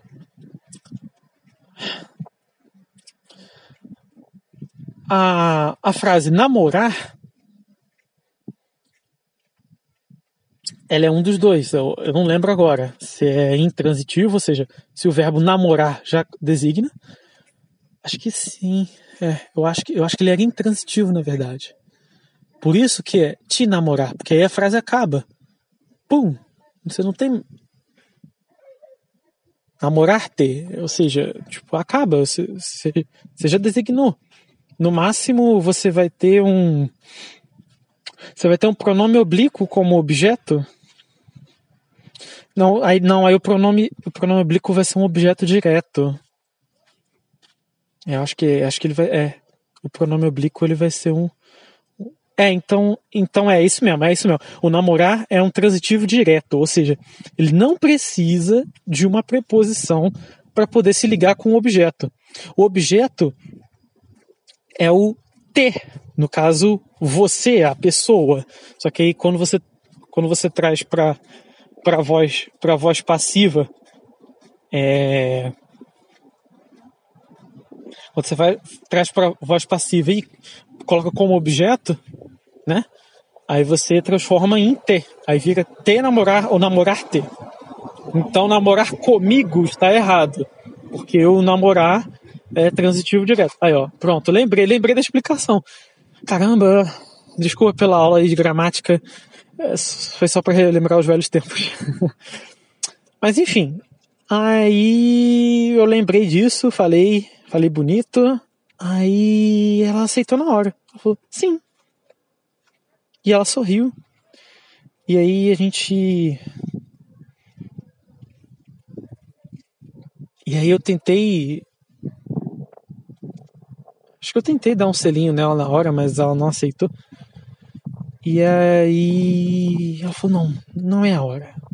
Só deixando claro que, de fato, a menina explicou que ela não queria ser beijada por conta que isso poderia deixar alguma algum sinal no rosto dela ou até mesmo na, na roupa caso escorresse alguma coisa e a mãe dela perceberia então ela até mesmo me falou né que a mãe dela era muito atenta a esses detalhes e que ela não queria ser pega. Mas aí eu achei engraçado. Né? Na hora, tipo, eu só pensei, ah, beleza. Só que aí eu não parei para pensar, caramba, como é que ela sabe disso? Né? Como é que ela sabe que, que a mãe dela perceberia esse tipo de detalhe? Só se ela já tivesse feito algo assim ou pior antes, né? Mas eu não parei para pensar nisso curioso que durante as nossas conversas ela sempre se colocava como se ela nunca tivesse namorado na vida. Inclusive eu já cheguei a perguntar para ela se ela já tinha, se ela já tinha tido um envolvimento sexual, alguma coisa. Não perguntei de forma direta, mas namoro acho que eu até perguntei diretamente, mas outras coisas, tipo, é, eu fui perguntando de formas indiretas assim, sabe? E ela sempre negava, sempre negava. Mas então, como é que a mãe dela iria perceber? muito bizarro. Ou era paranoia, ou quem sabe ela estava mentindo. Não saberemos, pelo menos não por enquanto. Vocês saberão depois se ela está mentindo ou não. Durante o podcast aí. A gente conversou um pouco mais. Ela perguntou o que eu esperava da relação. E aí eu, como bobo, esperava de tudo quanto é melhor. Então, então ela se despediu de mim depois de um certo momento e falou que a partir dali que ela iria seguir sozinha porque ela não queria que a mãe dela me visse e tal. E isso é outra coisa também. Inclusive, naquela época eu já tinha um senso de querer conhecer a família, sabe? Eu queria que ela conhecesse a minha família, eu queria conhecer a família dela. Mas ela não queria que eu conhecesse a família dela. Ela achava que se eu fosse conhecer a família dela, a gente não ia poder mais se ver, sabe? A família dela ia fazer de tudo pra gente não se ver mais. Certo? Então, talvez ela tivesse certa, mas aí eu não sei. Não sei. Enfim. E aí a gente começou a namorar, é, a gente conversava bastante um com o outro. Naquela época, cara, aquela época a questão de telefonia era uma merda. Praticamente, assim, 2012. Eu vou ser bem sincero. Como talvez você de cidade grande já tinha acesso a um, a um Androidzinho vagamundo, já conseguia trocar um WhatsApp ali. Eu não tinha acesso a essas coisas, ok? Nem eu, nem praticamente ninguém, sabe? Tipo, ali a gente estava ainda engatinhando nesse, nesse quesito. As pessoas estavam começando a ter internet em casa. E. Ou.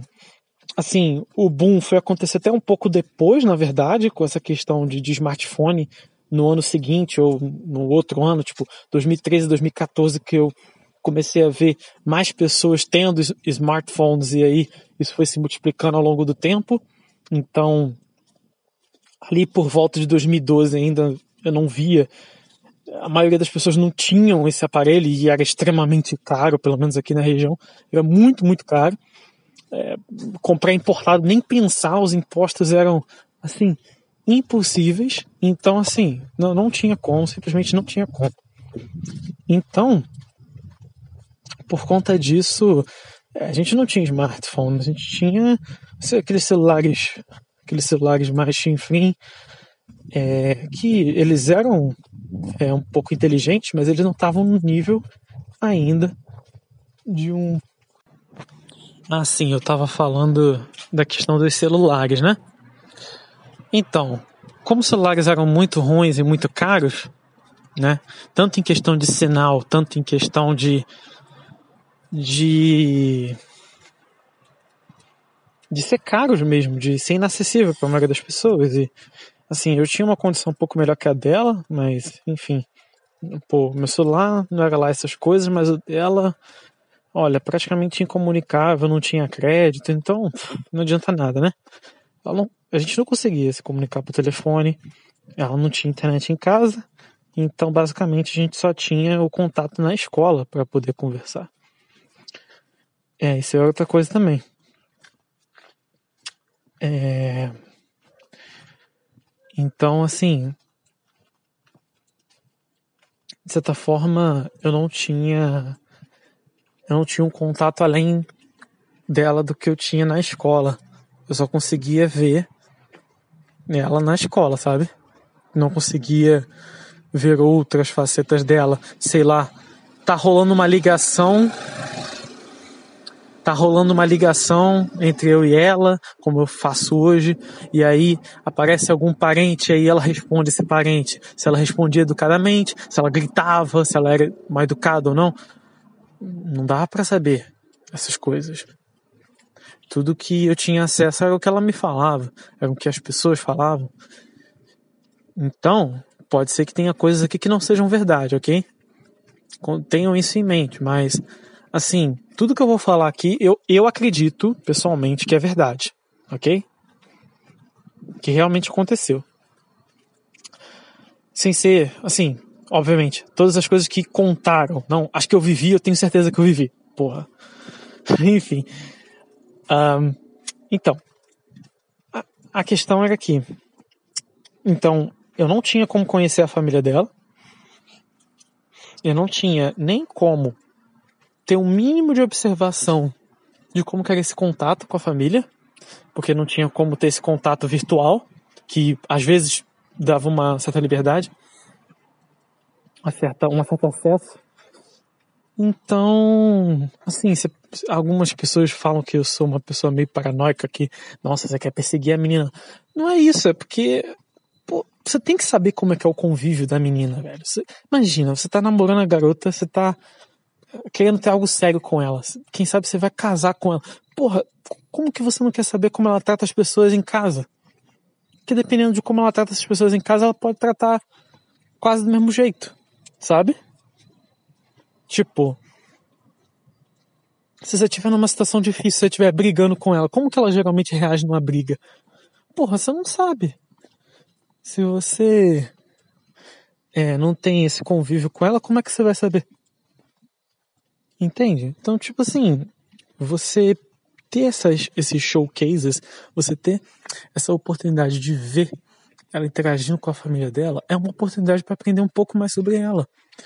É, para mim é completamente racional isso. Eu, eu não entendo como as pessoas elas simplesmente julgam as outras pelos encontros que elas têm. Tipo, ah, eu vou me encontrar com fulano em tal lugar a gente se divertiu muito. Então ela é, uma, ela é uma boa pessoa. Cara, você não sabe como que ela é no dia a dia. Entende? Você só tem um, um, um, fragmento dela. Você não sabe como que ela se comporta no resto. Você não sabe. Você não conhece essa pessoa tanto assim quanto você acha que conhece. Você só conhece com o convívio. Agora, se você consegue observar de alguma forma o convívio, é, mesmo que seja indiretamente, já é melhor. Já é melhor. Não para você ficar paranoico com isso, não, para você ir conhecendo a pessoa aos poucos, num, num, ritmo bom, num ritmo gostoso, que não incomode ninguém. É só isso, é só que. Assim. Como vocês podem observar, eu já estava numa situação estranha, uma situação esquisita, em que. É, tudo bem que aquela época era complicado, mas mesmo assim, eu estava numa situação em que ela já colocou ali como arrebatado. Não, você não vai conhecer minha família, não agora, porque não dá, não dá, não dá. Então,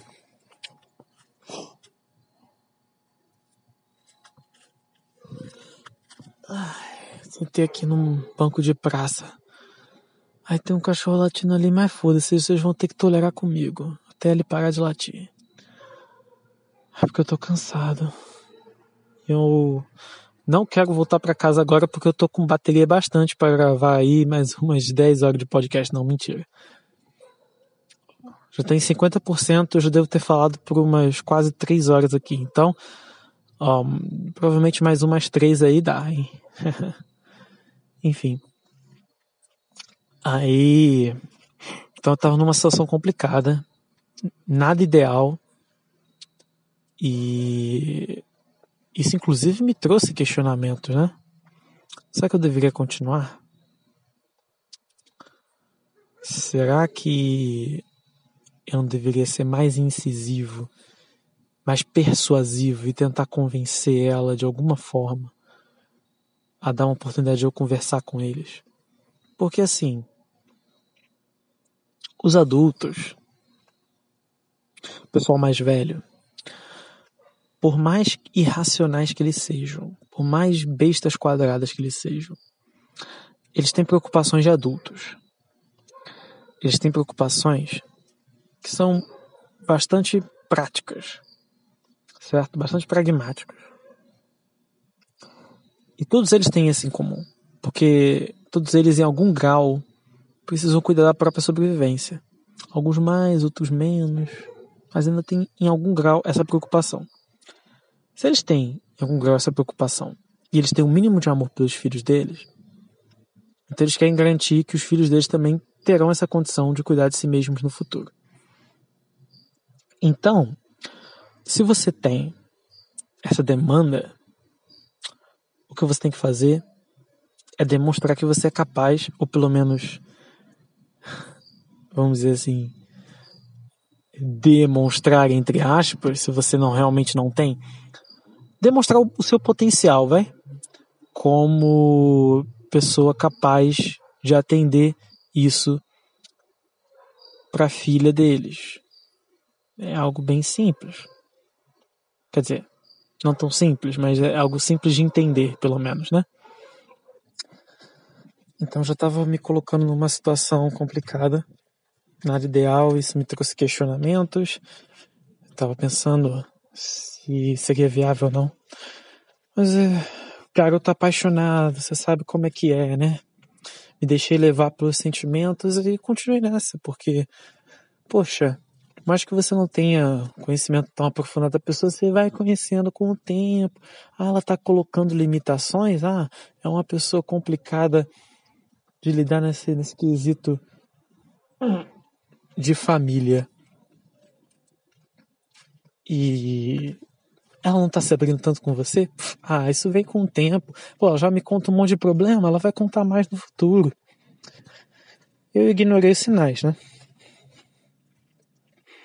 E aí foi passando um tempo, e aí a irmã e ela conseguiram convencer. Ah, lembrei, eu tava falando de convencer os adultos, né? Das questões pragmáticas. Então, assim, por incrível que pareça, assim, eu tenho a plena convicção de que eu acho que era mais fácil persuadir a mãe dela do que ela. Porque assim, ela tava com aquele medo, sabe, quase que irracional, de ser repreendido pela mãe, sabe? É, é assim, em todas as conversas que eu tive com ela, era, era muito nítido que ela tinha um medo real da mãe dela, sabe? E esse medo impedia qualquer qualquer coisa de ultrapassar isso. Se eu fosse talvez um pouco mais psicopata nessa questão, talvez eu conseguisse usar o medo dela ao meu favor, mas eu, eu acho que eu não era, não chegava nesse ponto. Então, assim, eu meio que deixei, sabe? Eu falei, ah, tá bom então. É, já que você não quer tentar, a gente não tenta. Talvez esse foi um dos meus erros, talvez. Mas a mãe dela, por mais carrancuda, que não sei o que, ainda tinha. Tem essa questão pragmática, tem essa questão de interesses, de demandas que ela tem na vida dela, prática. Ela não tá na adolescência em que não se tem responsabilidade nenhuma. E essa essa falta de chão, de base, poxa, ela vai ter os medos, esses medos vão ser a vida dela. Enquanto que, por mais medos e inseguranças que a mãe dela tem, ainda tem coisas que a preocupam e que são legítimas. E essas coisas legítimas, elas são muito mais racionais. Então é nesse ponto que, pum, eu ia tocar, entendeu? Não, eu tenho esse esse plano, vou fazer isso, isso isso. Eu sei isso, isso isso, eu sou assim, assim, assado. Eu ia investir, obviamente eu tô, tô simplificando aqui, mas eu ia. Eu ia investir pesadamente a minha argumentação, a minha persuasão, caso eu pudesse ter contato com a mãe dela, nesses quesitos pragmáticos, sabe? Eu ia demonstrar para ela que eu sou um bom partido e que ela deveria confiar em mim e que realmente eu amava a filha dela e que eu não ia largar a filha dela. E eu acredito piamente, cara, que se ela não tivesse me sacaneado, talvez eu tivesse junto com ela até hoje, cara. Porque eu sou um cara assim. É... Eu acho que dificilmente eu largo o osso, sabe? De verdade. Quando eu me apego a pessoas assim, nossa. Enfim. Aí.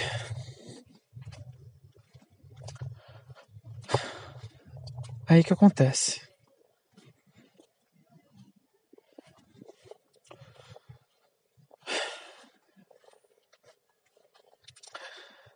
A irmã dela conseguiu uma oportunidade para a gente poder sair. No caso, a irmã dela foi para casa de um outro viadão lá, que esse era mais viadão ainda, mas era, era, era gente boa, eu acho. E aí ela ficou lá conversando com o um amigo dela e eu saí com, com a minha com a minha violino lá. E aí o que acontece? Cara, foi muito divertido esse dia. Esse dia ela almoçou na minha casa, é, conversou com a minha avó. Acredito que ela conseguiu uma certa simpatia da minha avó, por mais que, é, querendo ou não, é aquele velho racismo, né? Vocês sabem, tipo. É, eu, não sou, eu não sou aquele cara que fica, ó, vamos lutar contra o racismo e fico fazendo bandeira que não sei o quê. Eu sou aquele tipo de pessoa que, mano, foda-se. Tipo, literalmente foda-se. Não, não importa a sua cor de pele, não importa nada. O que importa é o que você é, a sua índole, a sua conduta. Quem, quem você é e como você está agindo. É isso, é só isso que importa para mim, sabe? Então, já que é foda-se pra mim, então eu, eu não olho pra cor, sabe? Eu não olho pra cor. Obviamente, se eu estiver andando na rua uh, às 2h31 da manhã e aí eu me deparar com uma silhueta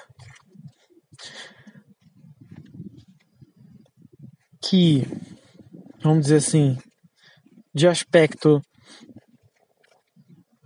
vamos dizer assim, suspeito, eu vou ficar com medo.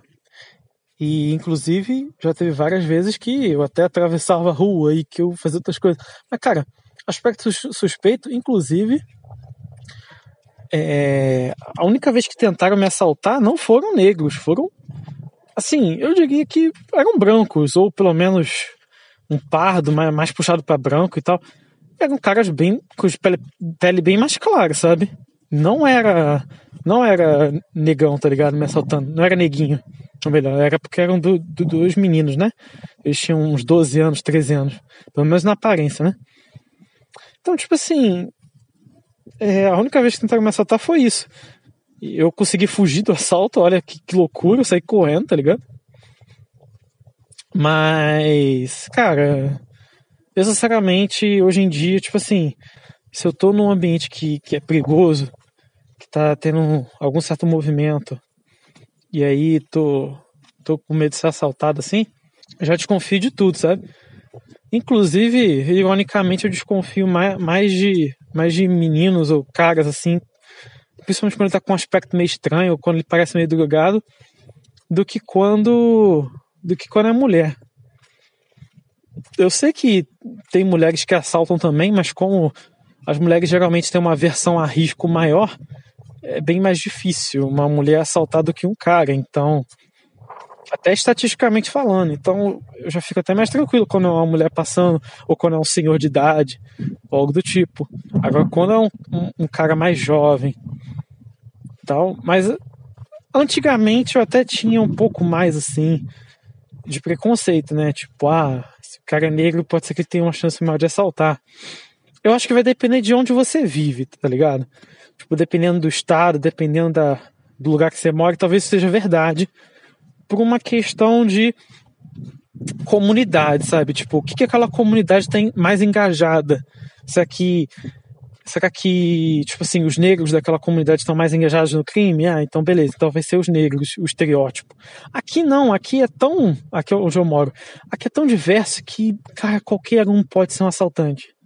Mas principalmente, geralmente, uma figura mais jovem, entre os seus 12 a seus 11, 12 anos até os seus 30 e poucos anos aí, mais ou menos nessa faixa etária, mas geralmente até uns 20, 20 e pouco.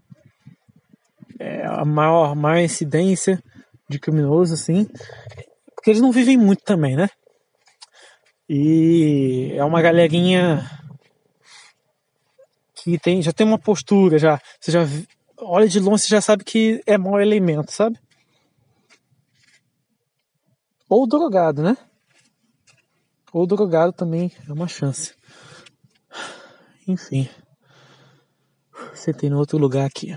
Então, como eu ia dizendo para vocês, eu tinha mais preconceito no passado, mas depois que eu parei para analisar, o perfil daqui pode ser qualquer um mesmo. E eu acredito que em muitos lugares também seja assim. Mas de qualquer maneira, porra, ela não é uma assaltante, ela é minha namorada.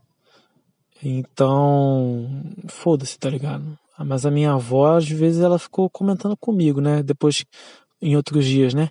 Ah, é, pô, mas ela é neguinha, né? Por que, que você não arranja uma namorada mais bonita? Ela falou isso pra mim. Eu fiquei, assim, irritadíssimo. Você sabe, você sabe o que é alguém chegar para você e falar uma coisa tão abjeta como essa, tipo assim, ela tá basicamente falando que ela é feia porque ela é negra. Tipo, não tem nada a ver uma coisa com a outra, sabe? Não faz o menor sentido. De novo, como eu falei, eu tô foda-se pra cor, eu tô foda-se pra essas coisas, então, sinceramente, tanto faz. Não só isso, como também tinha o fato de que, né? Se você parar pra pensar, ela era minha namorada. Então, se você está ofendendo a ela, você está me ofendendo como a minha avó chegou e falou uma coisa dessas, é como se ela estivesse dizendo: ah, você está escolhendo mal por conta da cor de pele dela. É como se ela estivesse sendo racista até mesmo comigo, né? Tipo, ah, você está se misturando com essa gentalha. Assim, sendo que eu não tenho essa perspectiva, né? Então eu me senti extremamente irritado. Sério mesmo, eu me senti pessoalmente ofendido quando ela falou isso. Agora, quando eu vejo esse tipo de atitude que a minha avó teve, eu fico furioso, sabe? Quando é um cara que ele fica preocupado de ser assaltado, eu até entendo a preocupação dele. Eu até entendo. Mas se o cara demonstrou que não é risco, não tem por que você temer também. Da mesma maneira que, como eu falei, quando eu tentei ser assaltado era um branco e não era um negro. Então, realmente eu não tenho do que ter preconceito, sabe? Agora, Agora, minha namorada, até aquele momento ela era um doce, eu não tinha nada do que reclamar. E, e, o que eu tenho de reclamar, ó, muita menina branca também faz. Não faz diferença. Isso, o que ela fez, não faz diferença entre as meninas. A cor realmente não vai mudar isso. A cor pode mudar outros aspectos biológicos, pode mudar em outras questões.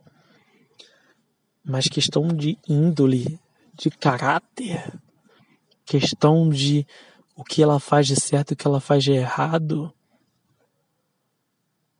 a cor realmente não muda. Talvez é muito mais importante tu olhar para o histórico da família, tu olhar para o histórico do local onde a pessoa vive, do que olhar para a cor. Isso é muito mais importante. Inclusive, era, esse é outro motivo que você tem que conhecer a família da pessoa. Você tem que conhecer a procedência para saber se aquela pessoa realmente é confiável, sabe? Se aquela pessoa não vai te decepcionar, se aquela pessoa não está envolvida com alguma coisa perigosa. Inclusive, eu tive um. Eu fiquei com uma mina, uma época aí, uma outra menina. Essa sim eu posso chamar de violão. Também era mais baixinha, mas era um pouco mais alta, né? Eu já tinha um pouco mais de idade e tal. Nessa época eu já tava manjando dos Piuei, tá ligado? Eu botei todos os Piuei nela lá possível.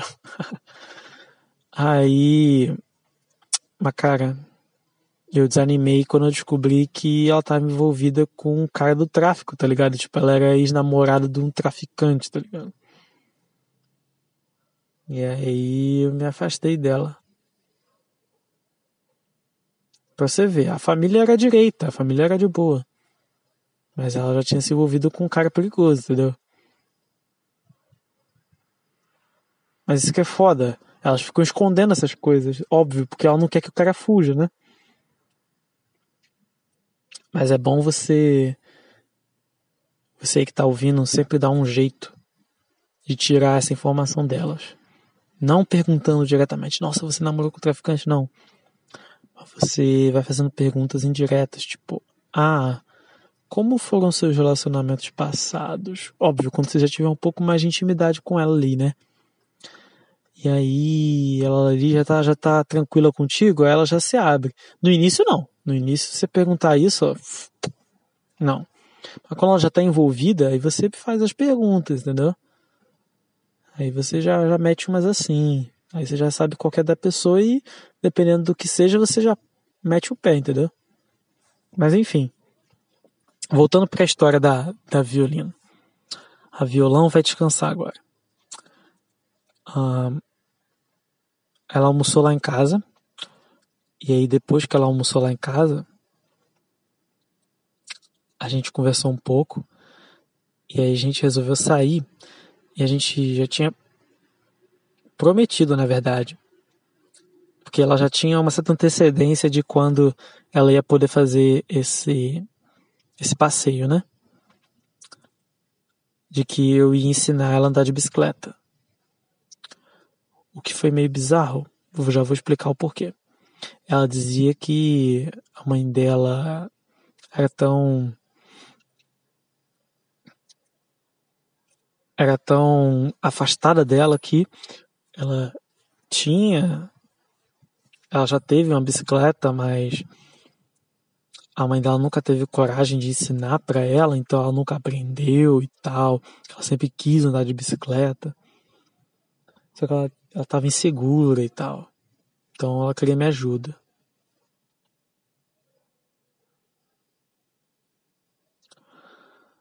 E eu aceitei. Então ela usou a minha bicicleta a gente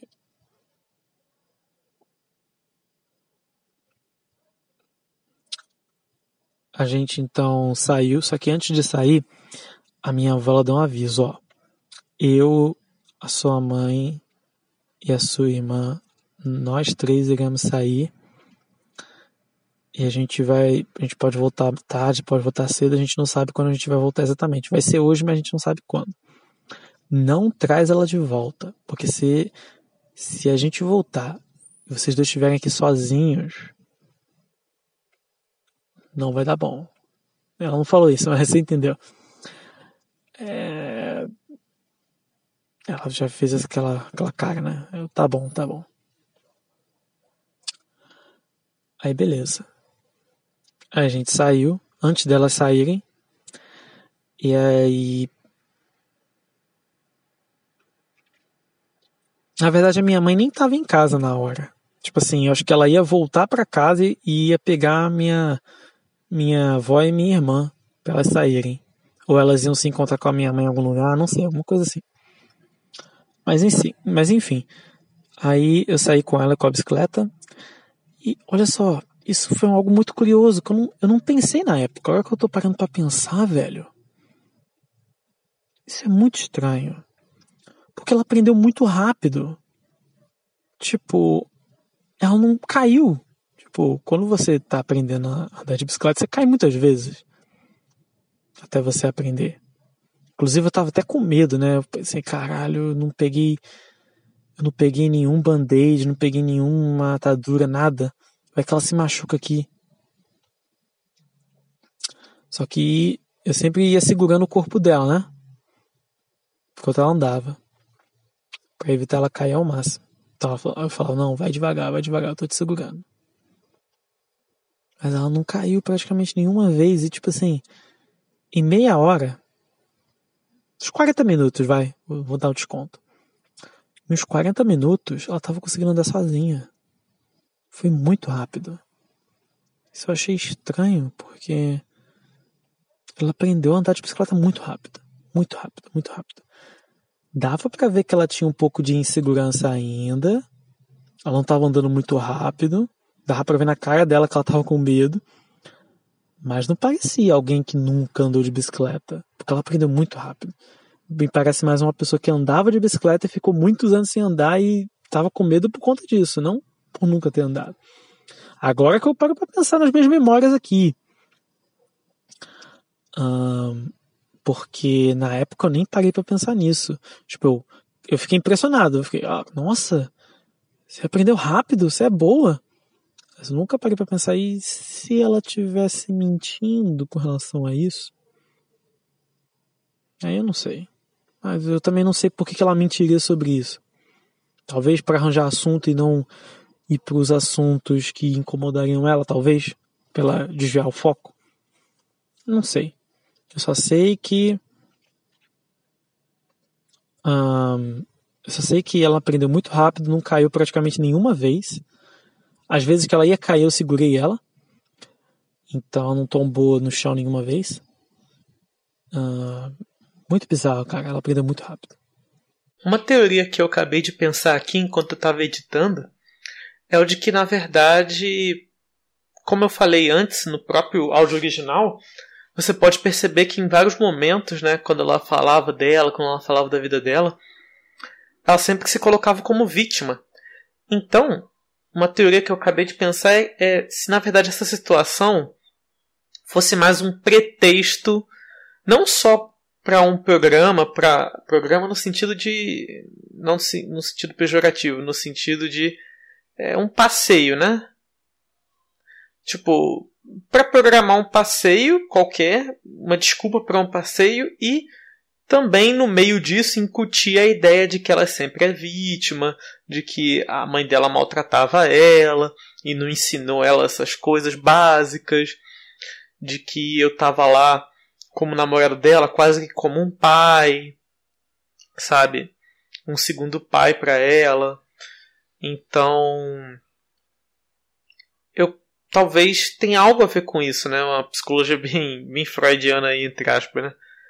Uma questão bem paternalista, assim, de apelar justamente para essas emoções mais baixas, assim, de pena, de, de solidariedade, né? Para eu ficar com peninha dela do quanto que ela sofria, enfim. Eu pensei nessa possibilidade. O que, que vocês acham? Enfim. E aí a gente passou pelo, pelo praião todinho. A gente foi até até a prainha, é lá no final da cidade, onde fica o encontro entre o mar e o rio. E aí ali a gente se escondeu ali de trás de umas casas, num lugar desertinho. E aí a gente se beijou pela primeira vez e assim, eu já tinha beijado a minha primeira namorada. Foi a primeira vez que eu beijei alguém, tipo, beijar, beijar mesmo, porque E vocês lembram da experiência. Eu contei lá no podcast, nem, nem, nem quero voltar nisso. Nossa, que horrível. Enfim. A questão é, antes daquilo, eu já tinha beijado antes da, da menina lá das flores, então. Já. Só que. É que selinho. Selinho. Sabe aquele selinho rápido, assim, de um segundo, assim? Nem conta. Um foi por acidente e o outro foi. Sei lá, a menina ficou com pena de mim e nem rolou um beijo de verdade, foi horrível. Tipo, não senti nada. Foi, foi isso. Sabe, não teve nada. Foi, tipo, acabou. E nem foi isso, foi menos, foi sabe, bem, bem, bem pobre. Só que o primeiro beijo de verdade foi aquele com a flores lá, que foi horrível. E agora, mas agora com a violino, meu amigo. Meu amigo. Me perdoe, Senhor, mas eu me sentia como se eu estivesse no céu.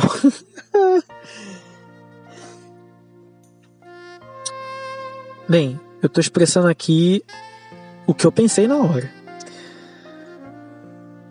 Eu pensei como se eu estivesse no céu, me imaginava no céu. Me perdoe, Senhor, por essa blasfêmia. Mas eu sentia como se fosse a melhor coisa da minha vida. Eu.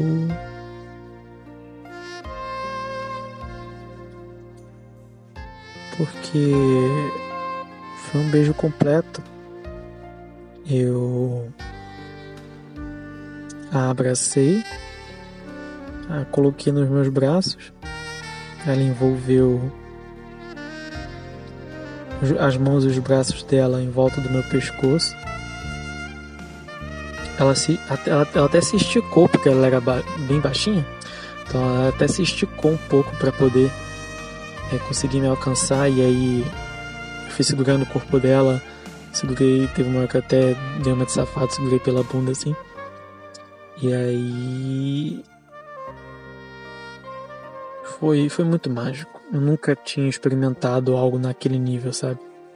Ela era muito boa. E isso não levantou nenhuma suspeita na época. Porque eu era um cara extremamente romântico. E eu achava que era porque eu tinha encontrado a pessoa certa, porque eu estava amando ela de fato, e aí a gente tinha se entregar. Não. Não. Beijo envolve técnica também. Envolve sim um certo apego emocional ali, um, um, certa, um certo envolvimento, uma certa atração de fato de para você ter a troca mais legítima tem que ver um envolvimento ali. Só que, apesar de, pelo menos da minha parte, tinha um envolvimento, agora que eu paro para pensar, ela era muito boa. A técnica dela. Eu, eu nunca beijei alguém que beijasse tão bem quanto ela. Por exemplo, as outras meninas que eu fiquei, a namorada do traficante, ela beijava bem, mas ela não fazia de língua. Ela tinha uma boa técnica para fazer esses, esses selinhos, esses beijos de lábios, que ela fazia de um jeito muito bom. Não era só acabou, não. Ela fazia de um jeito bom.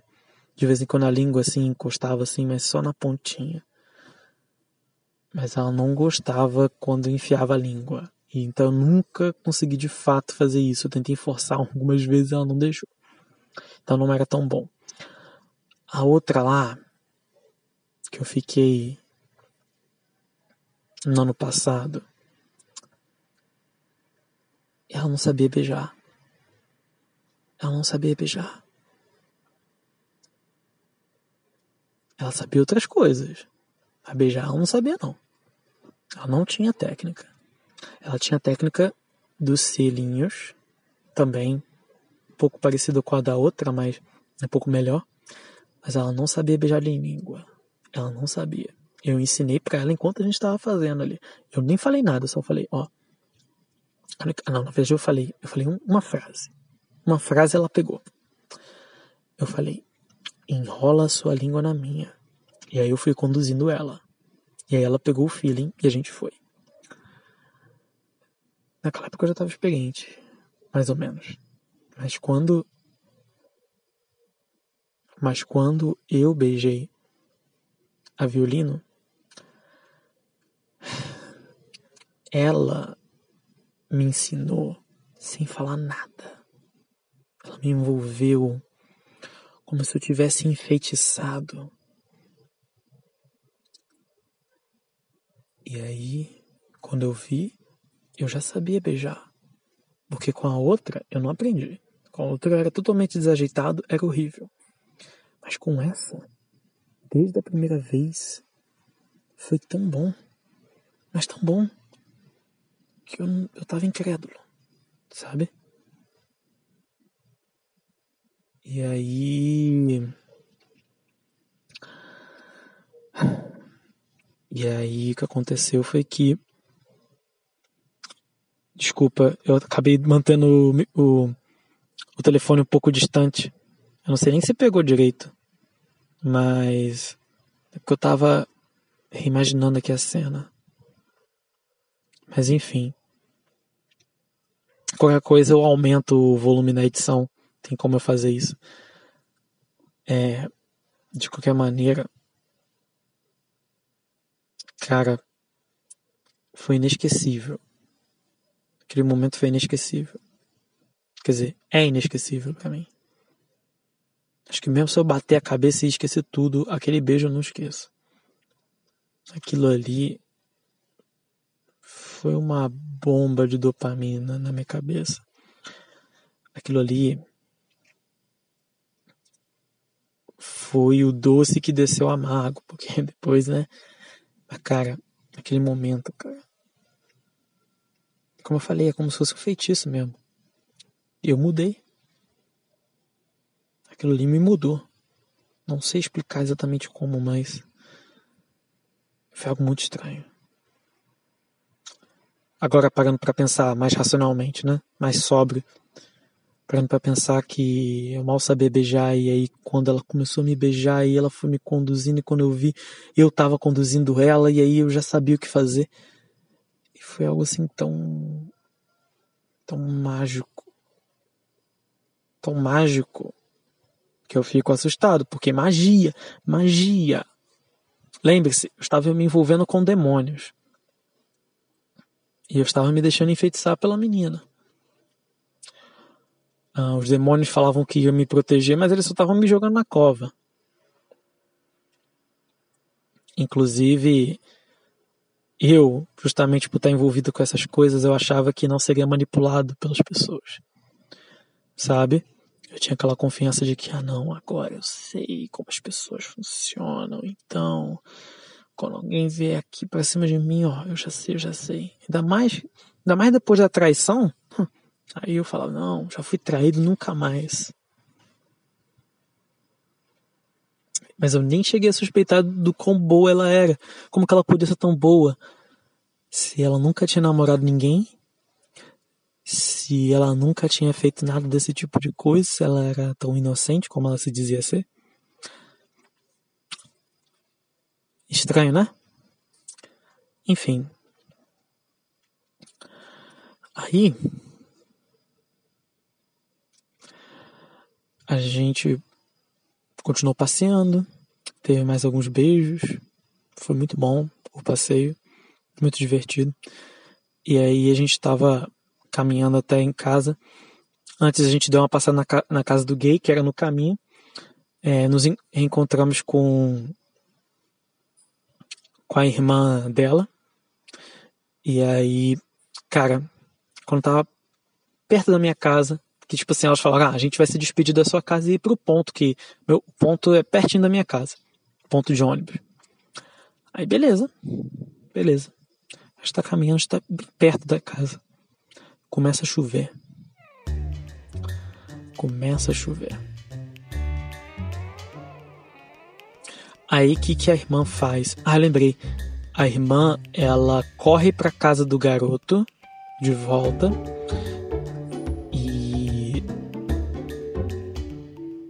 assim, eu penso, ah, tá chovendo. Já que tá chovendo e a gente tá sem guarda-chuva, a gente vai pra minha casa, você fica lá, se seca, depois a gente vai lá pro ponto quando melhorar o tempo. Ah, mas. E a, e a sua família, não sei o que. Dane-se, você, você vai ficar na chuva? No ponto na chuva? Não vai. Eu não vou deixar você ficar se molhando lá, se expondo a doença. Você pode pegar uma gripe, alguma coisa. Ela, ah, tá bom. Ela se convenceu muito rápido. E aí eu, safado lá, olhando a camisa dela, que a camisa do uniforme era essa, essa no caso era branca. E aí, por conta disso, enquanto ia molhando, nossa, ia ficando transparente, eu conseguia ver o sutiã dela. Nossa, e eu ficava reparando nela, nas curvas, nossa, eu era muito safado. Eu ficava olhando direto. Aí beleza. Ela nem, nem tchum, tá ligado? Nem tchum. Nem, nem reclamava, nem, nem olhava nada. Só olhava pra frente. Aí beleza, chegamos em casa. Nossa, na hora de eu abrir o portão, a minha família volta. Na hora. Eu gelei. Aí eu, ih. Aí pronto, aí já começaram a reclamar. Por que, que você tava trazendo ela de volta aqui? Aí eu expliquei que, na verdade, era por conta da chuva, que eu, queria, que eu queria deixar ela abrigada. Ah, mas no, mas no ponto tem guarita, tem, tem telhadinho. Pô, mas lá ela, fica, ela ia ficar molhada do mesmo jeito, ali é muito. Ele é muito curto, né? A água pega de todo jeito, ainda mais quando tá ventando desse jeito. Aí eu, ah, tá bom, tá bom, entra aí, mas a gente vai ficar de olho. Só que aí eu, abusado do jeito que eu era na época, nossa, eu coloquei ela dentro do meu quarto só que aí tinha uma regra, não podia fechar a porta. Então elas, elas ficavam olhando. Minha avó e minha mãe ficaram olhando pela porta o que a gente estava fazendo. Então eu comecei a falar de outras coisas. Falei de anime, falei, sei lá, de qualquer outra coisa com ela. Até esperar o sol o sol voltar ou a noite chegar e sem chuva. Que já era umas 4, 5 da tarde. Aí. Pior que esse dia rendeu muito. Aí que eu achei engraçado é que. Poxa, eu tava com plano de, de perder a virgindade ali, sabe? De verdade, eu tava na maldade também, porque eu pensei, porra, mano, a gente sozinho aqui, ó, só vai, só vai, só vai. Eu pensei. Eu pensei, caramba, se eu fosse se eu for um pouco mais maldoso aqui, eu acho que eu consigo convencer ela. Só que eu tava me insegura, ah, será que vai, será que não vai? Porque ela, ela me parece uma menina um pouco mais assim, né? Mal sabia eu, né? Ah, mas será? Ela parece um pouco mais tímida, será que ela vai aceitar? Mas, pô, ela já aqui na situação, já no rally rola, acho que ela aceita. Só que do jeito que as coisas estavam, não rolou nada, né? Hoje em dia eu agradeço. Hoje em dia eu agradeço de fato de não ter rolado nada e eu ainda ser virgem, porque pelo menos eu posso falar, olha, é, pelo menos eu não tive esse nível de contato com alguém e sem estar tá com um compromisso a mais, porque aí eu, eu não sinto mais nojo de mim, sabe? Na verdade, eu sinto orgulho. Pensa aqui comigo. Se se eu fizesse isso e depois terminasse com ela, ou ela terminasse comigo e tal. Ia, ia ser como se fosse uma fratura em mim, sabe? Tipo, eu me, eu me expus, eu, eu me coloquei nessa situação para no final isso não ter valido tanto assim, sabe?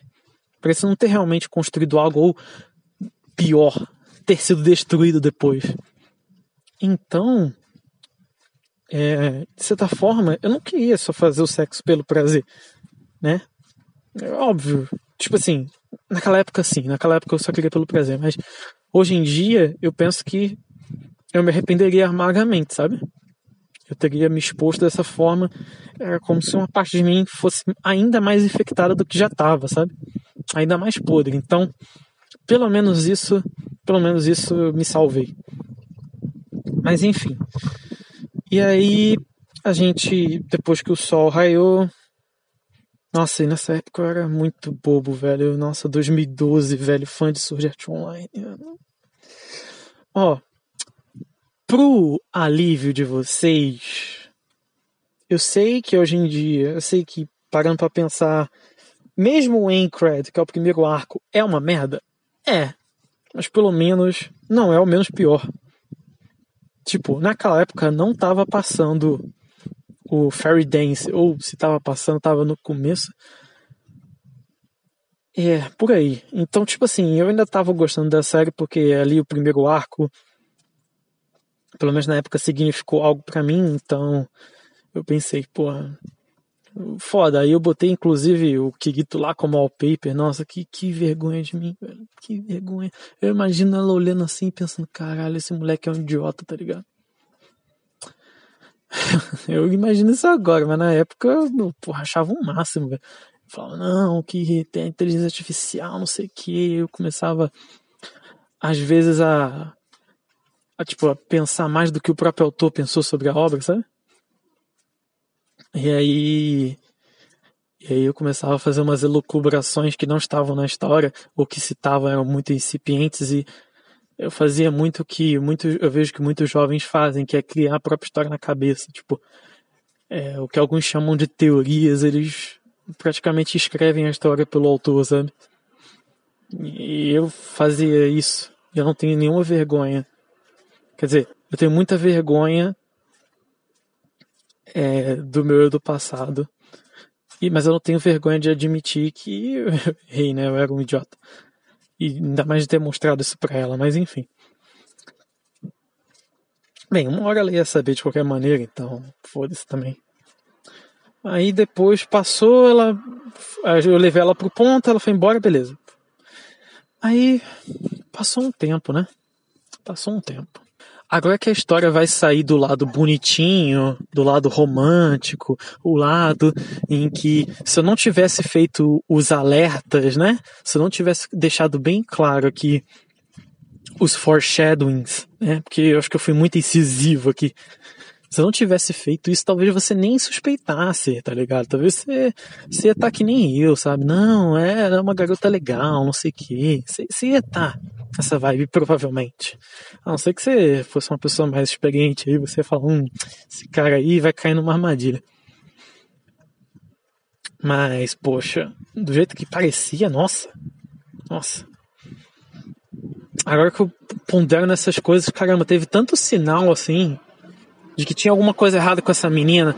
Tipo, o fato de ela não querer de jeito nenhum eu falar com a família dela, dela de fato não falar do que, que ela se sentia culpada, de ela falar de problemas, mas ela só falava da família dela, ela não falava de outros problemas tanto assim. O máximo que eu lembro é que ela chegou a comentar sobre o bullying, né? Que ela sofreu na classe e tal. Mas ela não falava por que, que ela sofreu bullying, por que, que as pessoas tinham raiva dela, uh, por que, que ela reclamava que ela não tinha amigos, que ela não tinha companhia, mas ela nunca tentava explicar os motivos, ela nunca tentava entender, mesmo quando eu perguntava. E ela fugia do assunto. E eu não percebia essas táticas é, falaciosas, essas táticas de discurso, assim, sabe?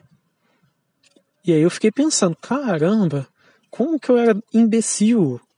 Eu era muito imbecil, eu não sabia nada de heurística, eu não sabia nada de, de, de é, discurso falacioso, sabe?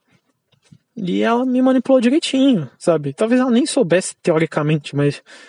Ah, cara. É, infelizmente, eu tenho que admitir isso. Mulheres são muito mais competentes na arte da sedução. Elas já têm um instinto para isso, sabe? É. Assim. A maioria das mulheres, elas têm essa capacidade. Não significa que elas vão usar, mas significa que elas têm essa arma à disposição.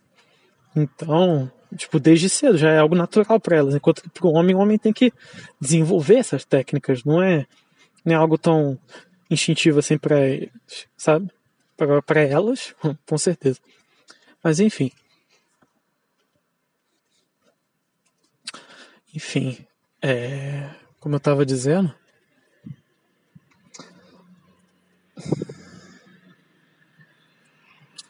tem essa questão do.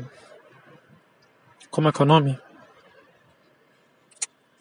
É, dos sinais, né? E aí teve, teve o sinal do beijo, que foi um grande red flag.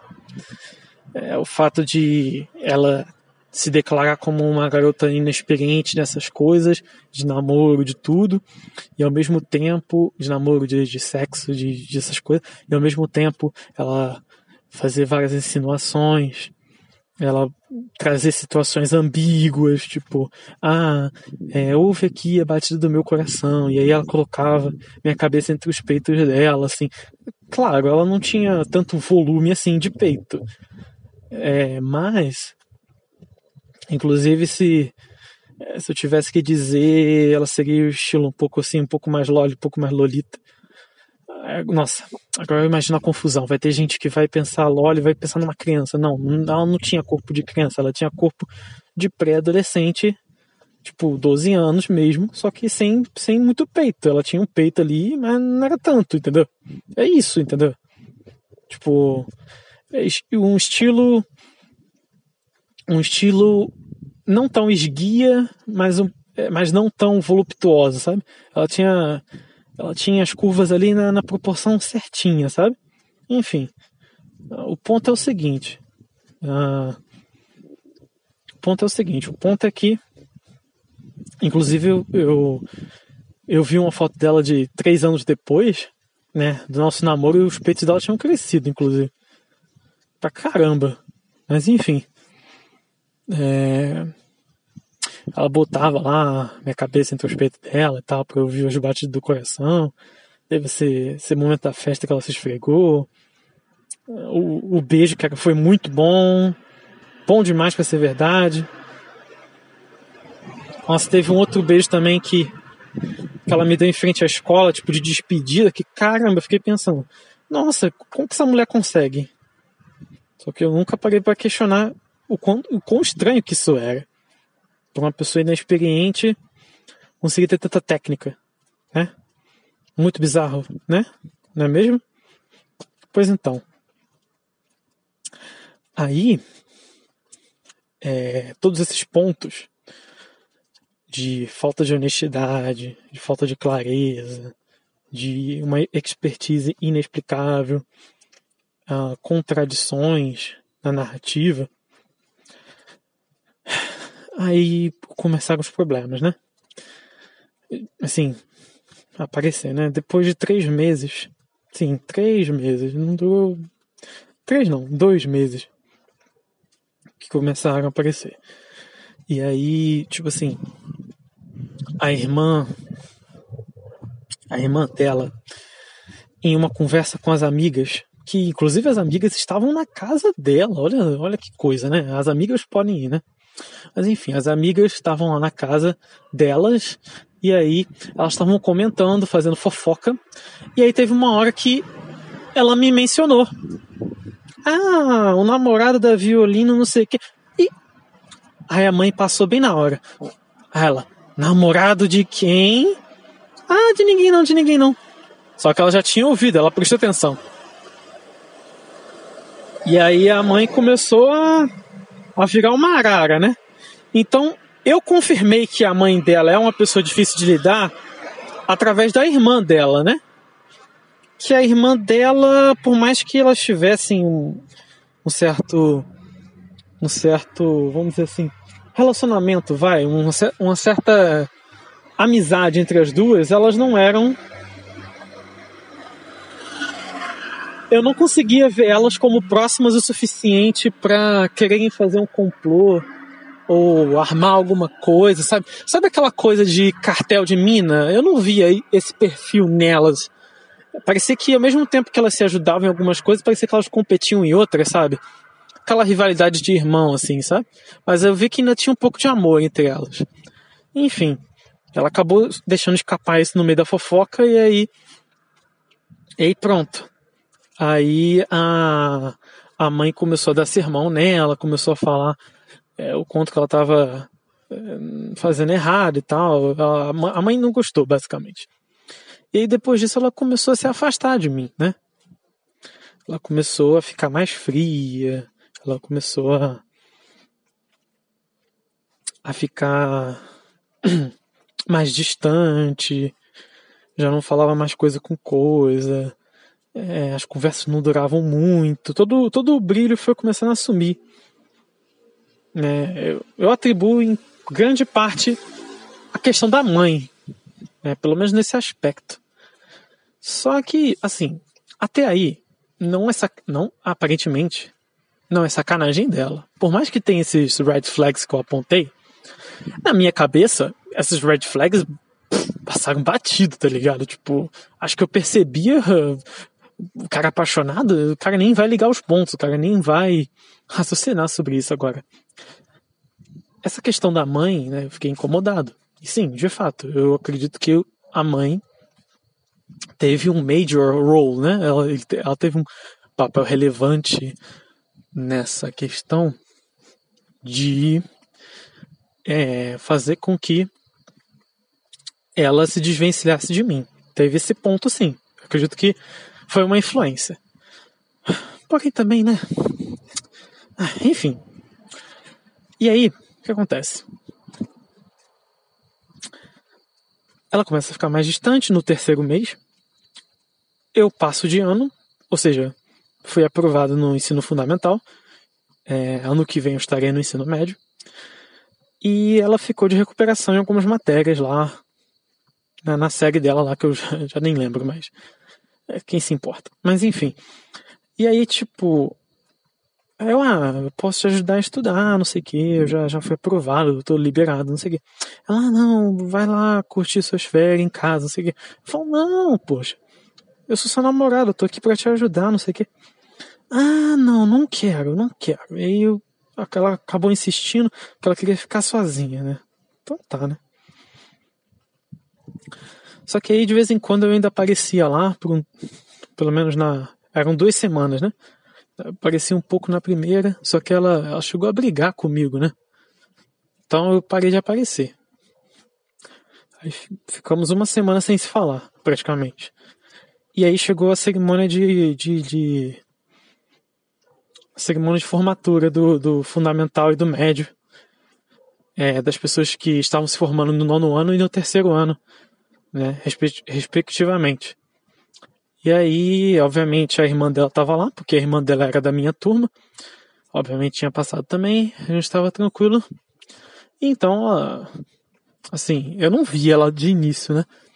E aí eu pensei, poxa, se a irmã dela deve estar tá aqui, ela também deve estar tá aqui. Ah, inclusive, tem esse detalhe. É, elas são de, de pais diferentes. Então, tipo assim, essa minha namorada, ela era negrinha, mas a, mas a irmã dela era branca, branca mesmo. Então, tipo, eu pensei, poxa, então provavelmente o padrasto da, da irmã, né, e o pai dela é negro, enquanto que o primeiro marido da, dela era, era branco, né? Enfim. Aí tá. Passou. Aí. Ah, não, se bem que acho que ela tinha separado também desse cara. É, eu acho que essa, a mulher também tinha separado do segundo marido também. Do pai da, do pai da violino. É, cara, ela tinha separado dos dois. Porra, se eu tivesse me ligado nisso também, ó, isso aí era outro sinal, velho. Isso eu sabia, ela me contou isso. Só que eu não. Nem, nem, nem me liguei, tá ligado? Como sempre, as mulheres elas jogam a narrativa, elas botam a culpa no cara. Ah, não, o cara que era filho da puta, o cara que não, não cuidava de mim, é como ela falava, né? Não cuidava de ninguém, não sei o quê. Mas eu achava muito curioso que quando ela tinha algum problema com a mãe, ela ia correndo pro pai, né?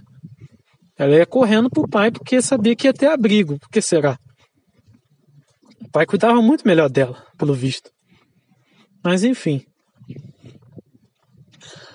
Ai, ai. Tô falando da Violina, no caso, né? A outra, a outra eu não sei como é o relacionamento dela com, com o pai dela. Nem, nem perguntei. Não cheguei a conversar tanto com ela. Mas enfim. Aí, beleza. Eu tô vendo lá a irmã, mas eu não tô vendo a outra, né? minha namorada. Né? E aí, caramba, eu tô, tô no desespero, tô no desespero. Eu não consigo ficar, não consigo ficar em paz, sabe? Sem encontrar ela.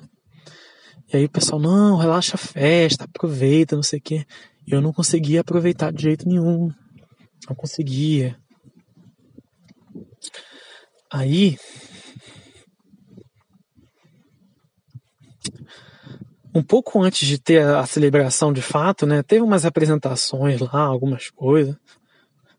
É, tava tendo um, um comes e bebes lá, então o pessoal interagindo, né, com uma musiquinha, às vezes tinha umas apresentações artísticas que o pessoal preparou para poder comemorar. Enfim. E eu procurando ela por vários cantos. Tipo, eu conversei com a galera e tal, mas depois eu, mano, não consigo, não consigo saí caçando ela. Ah, aí eu perguntei pra irmã, ela tá aí? Tá. Aonde? Ah, não sei, ela se enfiou em algum lugar aí. E aí. E aí eu fiquei procurando, né? Fiquei procurando, procurando, procurando. Até. Até encontrar. Eu não sei se ela tava fugindo de mim, porque eu vasculhei a escola inteira, não encontrei, vasculhei de novo, aí eu encontrei ela. Assim, bem correndo, sabe? Bem ágil, assim, sabe? Qu quase que eu, eu dei uma de goleiro assim, agarrei ela como se ela fosse uma bola, assim. Capturei ela. E aí eu perguntei como é que ela tava. Ah, você tá bem? Não te vi na festa antes, tava te procurando.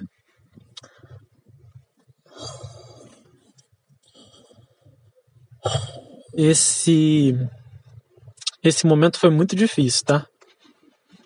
Porque assim, hoje em dia pode parecer besteira para alguns de vocês, mas eu tava muito sério com ela, sabe? Tipo, por mais que eu fosse um adolescente e tivesse, vamos dizer assim, meus hedonismos, eu realmente queria algo sério com ela, sabe? Eu realmente estava compromissado a levar esse relacionamento além. só não tinha tanta noção do que fazer, mas eu realmente estava realmente com um bom prospecto sobre ela, sabe? E o fato de de eu poder de eu poder ter ela na minha vida naquele momento me motivava a viver de fato, porque, cara, em, em 2011, no final de 2011, quando eu comecei, quando eu parei de acreditar em Deus naquela época, e aí eu passei a, a acreditar nos demônios, comecei a acreditar nos papos telêmicos aí, umas coisas meio alternativas, meio estranhas não era bem uma crença. Era tipo assim, eram umas histórias, eram umas coisas assim, uns rituais, umas coisas, umas bruxaria, só que assim, havia crenças, mas sabe quando você quando você tem aquela perspectiva que ela te gera mais dúvidas do que respostas, quando mas, mas não é qualquer tipo de dúvida. Porque tem aquela dúvida saudável, que é que faz parte da busca da verdade, que é que é responsável pela maiêutica que desperta seu conhecimento, você e gera e o gera, né?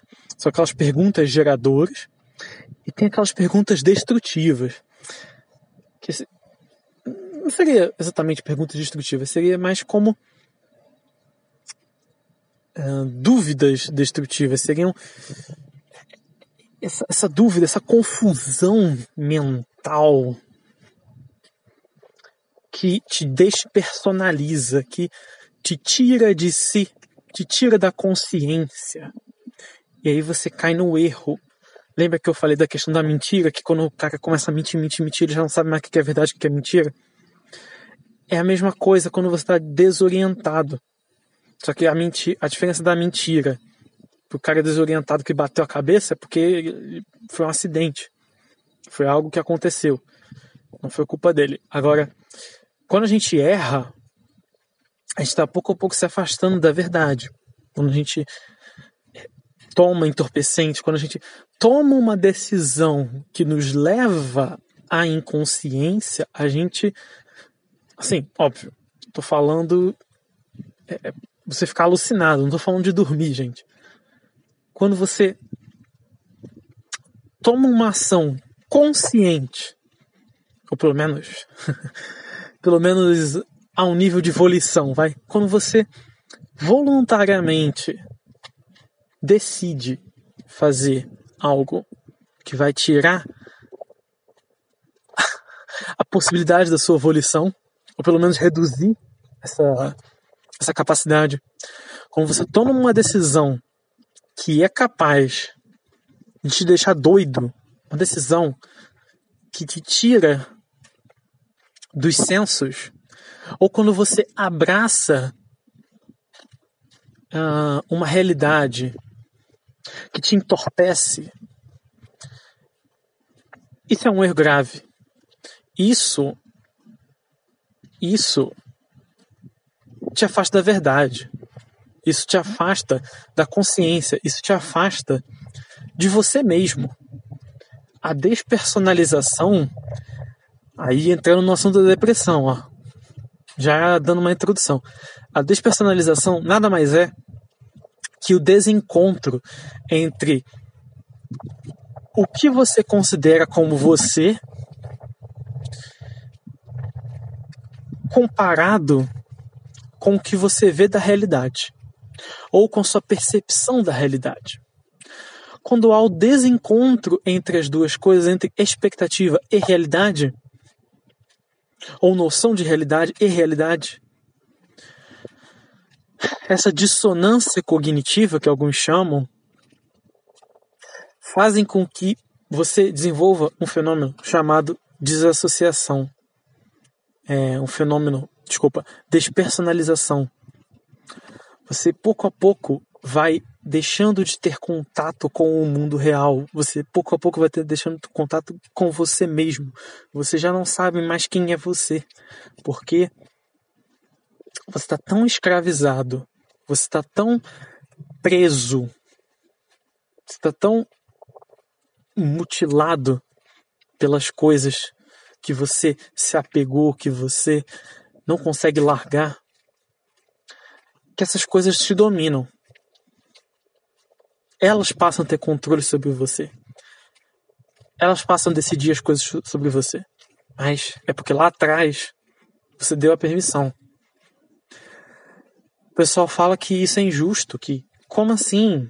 Como uma doença, como é justo uma doença tomar conta de alguém assim, assim como um demônio? O pessoal geralmente quando falo em termos de demônio, o pessoal, ah, mas como é que faz sentido? O cara teve a escolha e aí depois ele não tem mais a escolha? Então, mas é porque ele entregou a escolha a outra pessoa. Ah, e essa entre aspas, possessão demoníaca ou essa influência demoníaca, ela pode deixar a pessoa doente. Ou vice-versa. A doença faz com que a pessoa fraqueje mentalmente, e aí isso dá abertura para demônios, e aí aquilo ali se retroalimenta e a pessoa fica mais doente ainda. Por aí vai. Sim, demônios podem deixar pessoas doentes. Antes que perguntem. Então, assim, é, essa escravidão é a gente que gera, a gente fica nesse ciclo e a gente que permite. Os demônios, quem tem que expulsar somos nós. Se não conseguirmos por nossa própria força, pedimos a Deus para que nos auxilie. As únicas pessoas com poder de fazer isso somos nós e Deus, sendo que Deus você tem que solicitar, porque ele respeita o nosso, a nossa volição. O demônio não. O demônio ele respeita até o ponto até o ponto da abertura. Depois do ponto da abertura ele não respeita mais. Porque o demônio não tem noção de propriedade privada. A propriedade privada é vamos dizer assim, é aquilo que é seu, é aquilo que é próprio seu, é a sua personalidade, é o seu eu. Eles não têm respeito pelo eu, eles não têm respeito pela individualidade, pela personalidade. Por isso que você vê que iniciativas demoníacas costumam até levar para o comunismo e para coisas similares. É, tem uma conexão. Mas enfim, o comunismo é uma ideia demoníaca.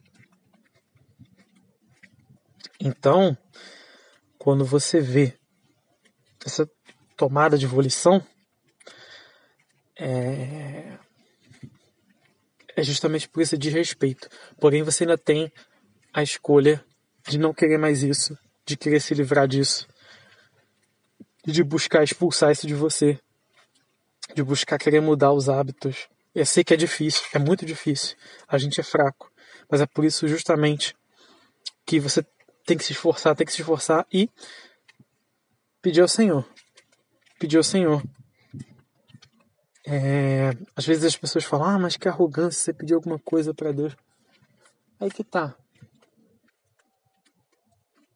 Esse pedir não é igual. Não é igual o pedir no sentido de você tá exigindo que Deus faça coisas por você. E não é com essa arrogância que você tem que chegar para Deus, e sim você clama para que Ele possa lhe salvar. É com uma postura de humildade, na verdade, é com uma postura de entrega. Você está se entregando a Deus. Você fala: Olha, eu não consigo sozinho, eu não sei o que fazer, ou eu não tenho forças para, para combater isso, isso está me consumindo, eu não sei o que fazer. Então peço ao Senhor, Rei dos Reis, Senhor dos Senhores, que me auxilie nessa jornada. Por favor, eu preciso de ti. Ah, um exemplo que eu dei aqui agora. Ah, talvez, talvez isso baste, mas não vai melhorar do, do dia para a noite. Vai ser com o tempo. Óbvio que, se for necessário, ele vai fazer um milagre e vai resolver. Mas ele gosta de que aprendamos alguma coisa. Se ele simplesmente fizesse milagre para tudo na vida, para todos os fiéis dele, a gente não aprenderia nada nesse processo. Sabe? Ele ia resolver todos os problemas e acabou. A gente ia viver com paz. E... Mas o que a gente aprendeu com isso? Será que se sem ele ali a gente conseguiria fazer alguma coisa, a gente iria ser minimamente construtivo. Obviamente que o fato de estarmos vivos é a graça dele, é o fato de a gente conseguir combater as coisas é por conta dele. Só que a questão é que ele quer que a gente tenha um mínimo, um mínimo de vontade de sermos corretos. Ele quer a vontade dele é de que nós busquemos ser como ele, nos inspiramos nele de fato. Então, se ele é justo, ele quer que nós sejamos justos. Se ele faz tudo pela gente, como é que a gente vai ser justo? Não tem como haver justiça se o pai está te mimando. Só tem como ser justo no momento em que você vê uma injustiça e você faz algo. Você age em prol da justiça. É quando você de alguma forma consegue eliminar a injustiça sem fazer outra. É isso. E é uma tarefa extremamente difícil, não é fácil. E obviamente a justiça também consiste em você ter atos justos. É, todos os seus, todos ou pelo menos a maioria dos seus atos serem justos. Você ao máximo buscar é, ser uma pessoa íntegra, cor, íntegra, correta, certo? Então, enfim, não era isso que a menina estava buscando. E eu já vou explicar o porquê. Mas enfim, a cara dela, a cara que ela estava fazendo era um misto de tristeza, mas principalmente raiva. A cara, a feição que ela estava fazendo era uma feição que eu nunca tinha visto antes era uma feição, era um, uma expressão de tanta angústia, amargura e quase que como um ódio, sabe? Sabe? É, era uma era uma ira muito intensa. Era uma energia que eu nunca tinha sentido dela. Nunca, nunca, nunca tinha visto ela daquele jeito. E ela tava tensa, tipo, ela tava com um vestido lindo, lindo, lindo. Eu nunca tinha visto ela tão bem vestida na vida. Foi a única vez. E aí. Só que ela tava toda tensa, toda rígida. Ela não conseguia relaxar. Hum. E eu, quando tocava nela, ela ainda ficava mais tensa. Ela, não me toque, não me toque. Aí eu soltei ela. Ela, tá bom, mas a gente pode conversar? Ela, vai ser rápido? Sim, vai. Vamos sentar ali? Vamos. Aí ela, a gente sentou num banco, tipo estilo banco de praça.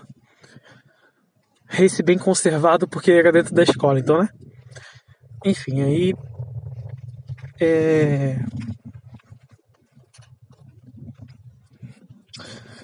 Eu perguntei para ela o que estava acontecendo, é, por que que, por que ela estava desanimada, eu queria saber qual que eram as expectativas dela pro ano que vem, como que a gente ia fazer para continuar o namoro e tal, porque talvez eu saísse da escola e eu realmente saí, e ela também.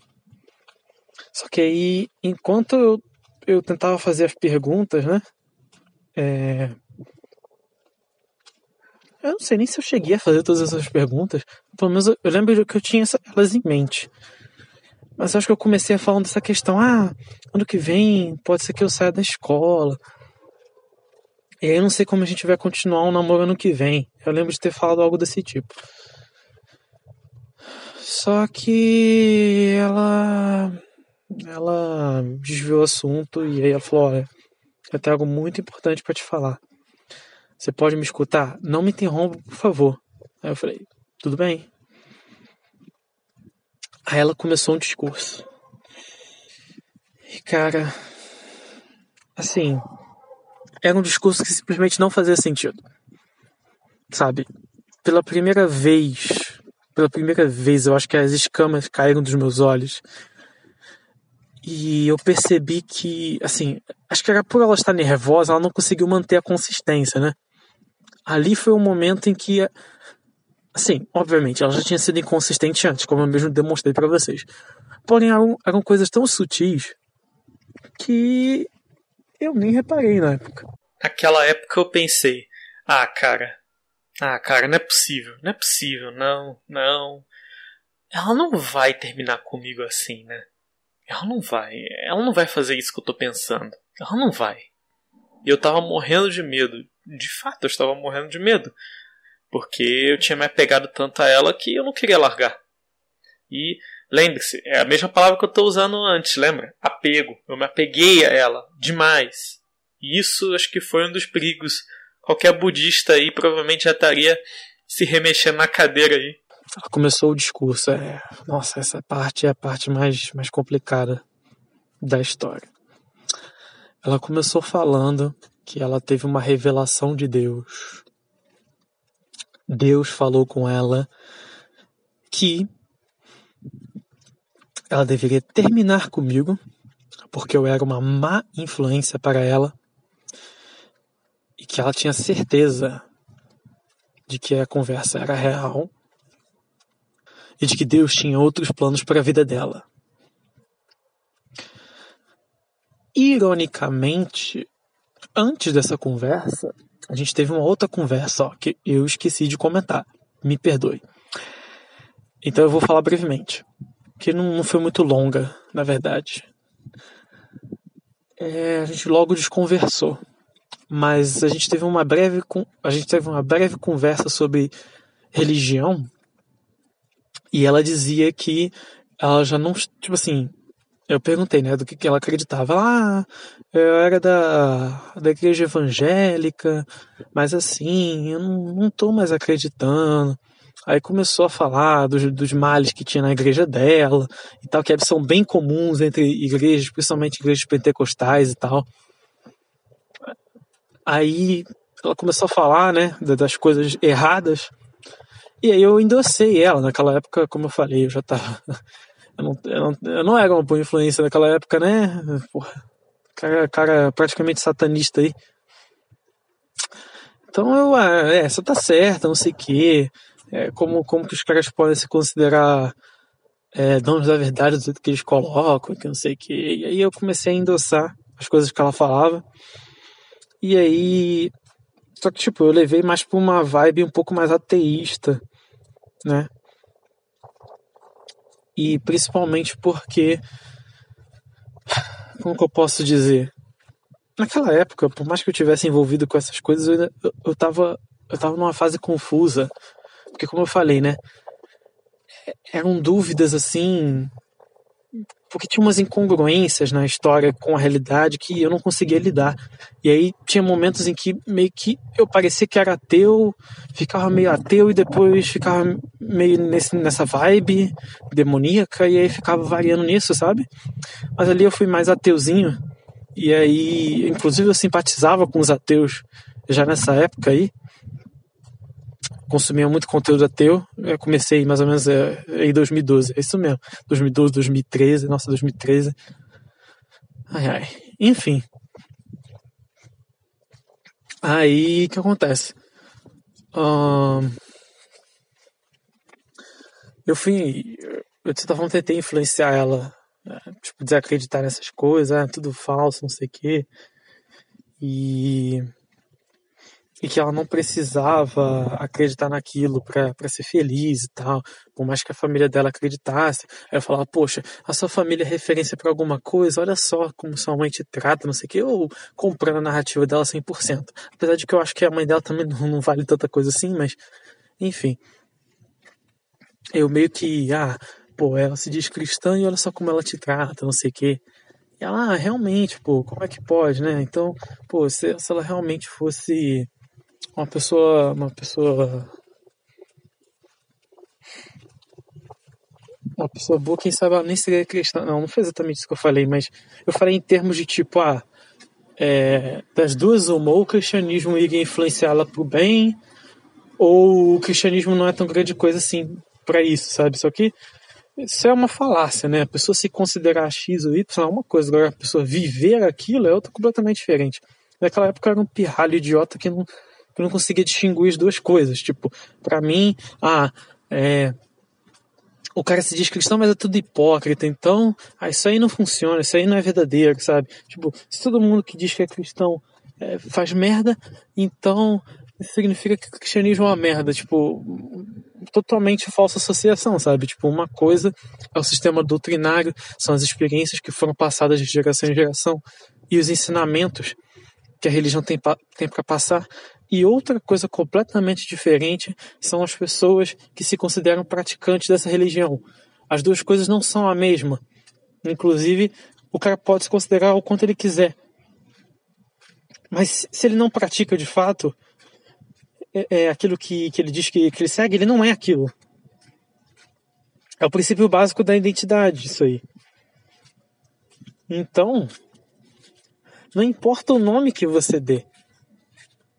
Não importa o, o, rótulo que ele se auto-intitula, importa, o que importa são as ações. Eu não sabia, eu não tinha essa percepção na época, porque eu era burro.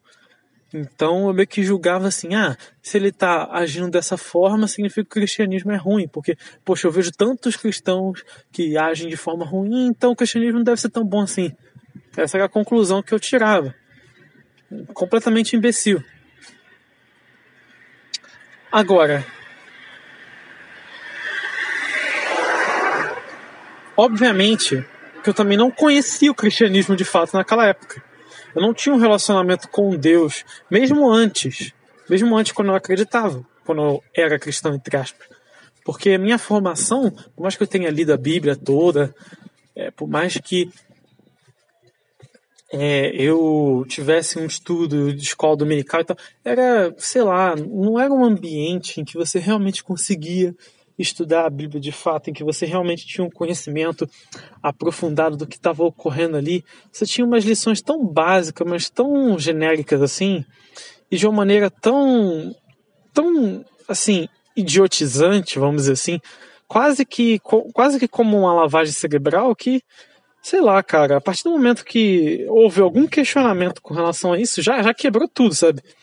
Eu tive algum acesso a alguma perspectiva que botava algumas das noções é, algumas das noções dogmáticas é, em, em questionamento, nossa, já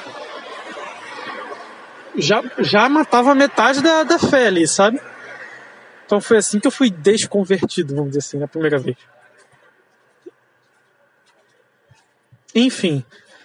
Hum, então eu tentei meter o, o ateísmo na cabeça dela. E aí. Eu basicamente. Vamos dizer assim. Peraí, rapidinho. Então, é, como eu estava dizendo, desculpe pelo som aí dos carros e das motos e das pessoas comemorando e de tudo, de tudo isso. Mas é como eu falei, uh, não dá para gravar em casa é a essa hora da noite. Depois das 11 eu não posso falar e meu meu fuso horário aí, meu sono tá bugado, então é complicado. Além disso, eu tento me manter acordado de manhã e sempre aparece alguma, alguma questão para fazer e eu acabo não, me, não conseguindo me comprometer com o podcast. Então eu acabo tendo que gravar na rua, fazendo a minha caminhada, ficando fitness. Eu espero emagrecer, estou tentando comer menos carboidratos aí, vai que eu consigo engatar uma dieta low carb. Enfim, uh, prosseguindo. Caramba, Acho que não vai dar, hein? Acho que não vai dar. Olha, para vocês vai passar em um instante, mas para mim vai se passar alguns longos minutos, porque eu estou num desespero agora, inclusive eu estou eu estou muito feliz que eu estou, já estou chegando em casa. Porque, né? Estou meio apertado agora e eu vou ter que fazer minhas necessidades. Então, em um segundo para vocês, em alguns minutos para mim. Então, a real é que não foram só alguns minutos. Quando eu cheguei em casa, depois que eu fiz minhas necessidades, que não era apenas o número um, eu estava tão cansado e já era quatro da manhã. Estava com muito sono. E então eu acabei dormindo. Alguns dias se passaram. Eu terminei de editar a parte 1, publiquei a parte 1. E aí não gerou tanto tanta, tanta repercussão como eu imaginei que seria, mas eu também até achei natural, porque o meu plano era postar, tipo assim, originalmente eu estava querendo falar sobre aquilo no sábado ou no domingo, porque aí as pessoas são mais disponíveis, mas como eu lancei na segunda, a galera não vai ver, provavelmente vai deixar para ver no sábado e tal. É complicado. Então esse daqui, é por isso que esse daqui eu estou lançando no sábado, porque é bem melhor é, geralmente o pessoal vê mais logo de cara. Não só isso, como também tem a questão de que eu ando meio ocupado aqui, então eu não quero ficar me preocupando com essas coisas, ansioso e ficando olhando para os números para ver se alguém viu, se alguém me mandou e-mail, me mandou mensagem, alguma coisa. Eu tenho que, vamos dizer assim, meio que postar e esquecer, né? Mas isso é meio difícil. Então, o que eu ando fazendo é tentando me programar dias melhores para poder postar, ou sexta, sábado. A questão é que vou terminar aqui de contar a história, já que eu estava justamente na parte em que ela faz a, a declaração para mim. E depois eu vou, vamos dizer assim, cortar a história. Infelizmente, eu vou falar sacanagem no próximo, na parte 3. Eu vou fazer uma parte 3. E, vamos dizer assim, concatenar as ideias numa conclusão, porque eu já dei várias, vamos dizer, várias coisas durante a primeira parte, essa segunda parte.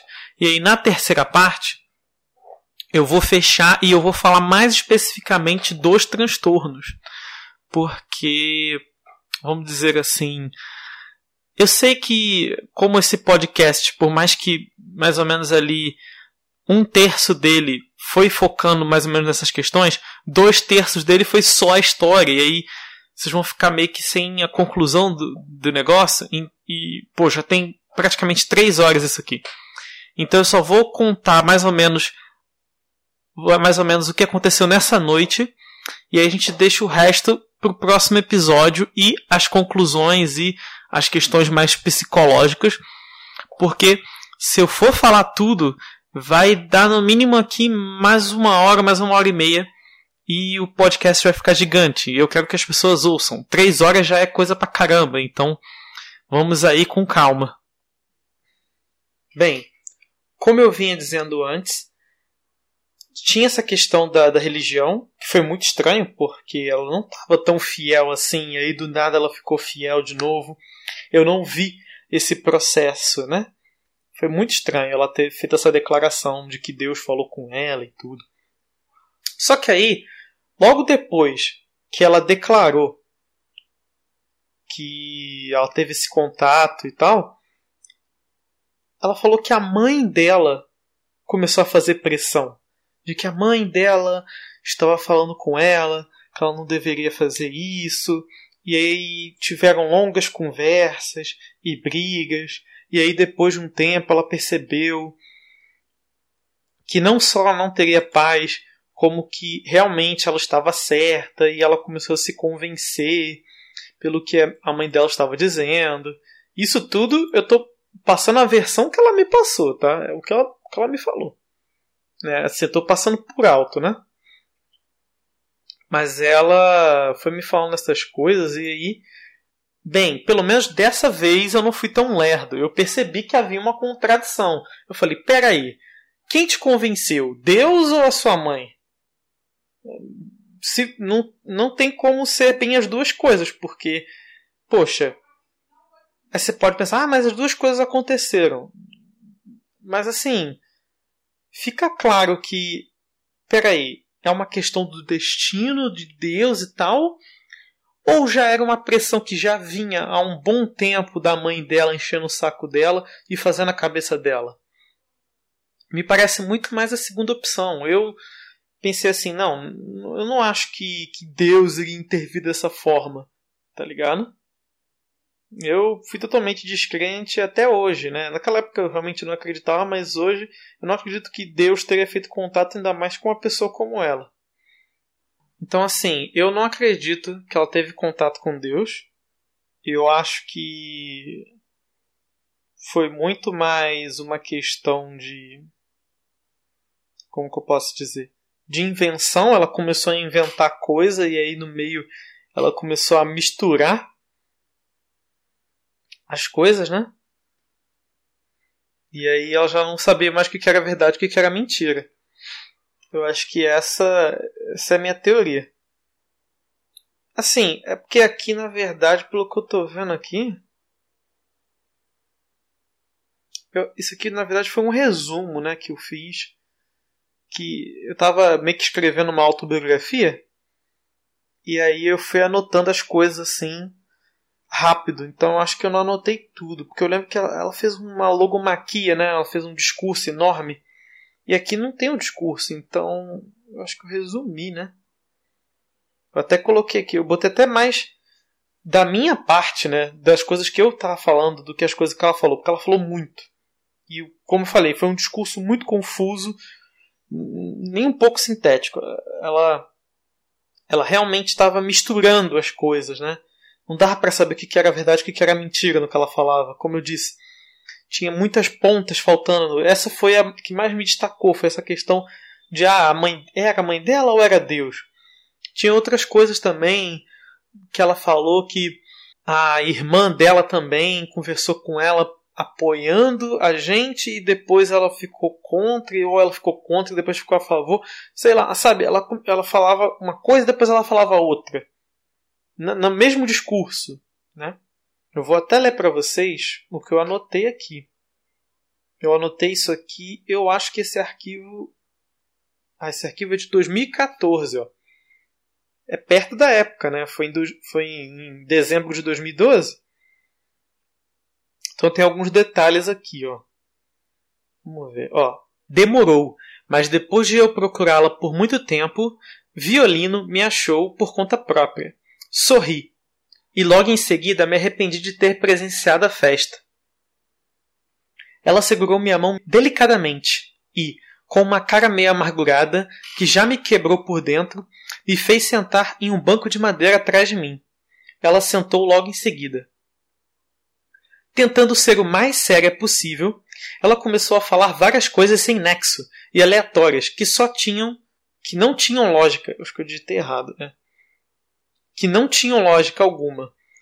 E, a cada palavra dela, eu ficava mais angustiado com a hipótese que se formava em minha mente. Ah, é, daí vem aquela gravação que eu fiz antes. Não, não acredito, não acredito. Acrescentou que iria se mudar em janeiro de 2013, para o meu desespero. Ou seja, eu comecei, na verdade, porque é que eu omiti, mas eu comecei é, é, tentando falar com ela sobre essa questão de talvez eu sair da escola, e aí ela não deixou eu falar, e aí ela me interrompeu com isso com essa informação de que ela iria se mudar. Eu não iria me mudar, eu só iria mudar de escola, mas ela não, ela ia se mudar mesmo. E essa hipótese deixou de ser virtual quando ela resolveu encerrar o assunto com as seguintes palavras, um tanto quanto enfurecidas. Ah, sim. É, é, é... Ela, ao mesmo, eu botei enfurecida e botei um ponto de interrogação, meio que não dá para saber se ela estava com raiva ou se ela estava fazendo força para para falar aquelas palavras, como se aquelas palavras fossem difíceis. Eu, pelo menos naquela época, tive essa sensação. Hoje em dia, talvez ela até tivesse um pouco de receio de fazer isso, só que eu acho que estava mais para o contrário Talvez eu tenha interpretado totalmente o contrário. Na verdade, aquilo ali foi um alívio, como se ela tivesse é, botando para fora aquilo, sabe? Aquilo que já estava engasgado na garganta já há duas semanas, há três semanas que ela estava querendo terminar comigo e não conseguia. Pode ser a hipótese. Na época eu não pensei nisso. Inclusive na época que eu digitei esse texto. Mas agora que eu estou parando para pensar, isso é outra possibilidade. Ah, então eu, eu acho que eu entendi. Nesse texto aqui eu registrei mais a conversa que teve depois. Ó, depois da seguinte frase. Ou seja, eu não registrei muito o que ela falou antes, que ela falou muitas coisas sem sentido.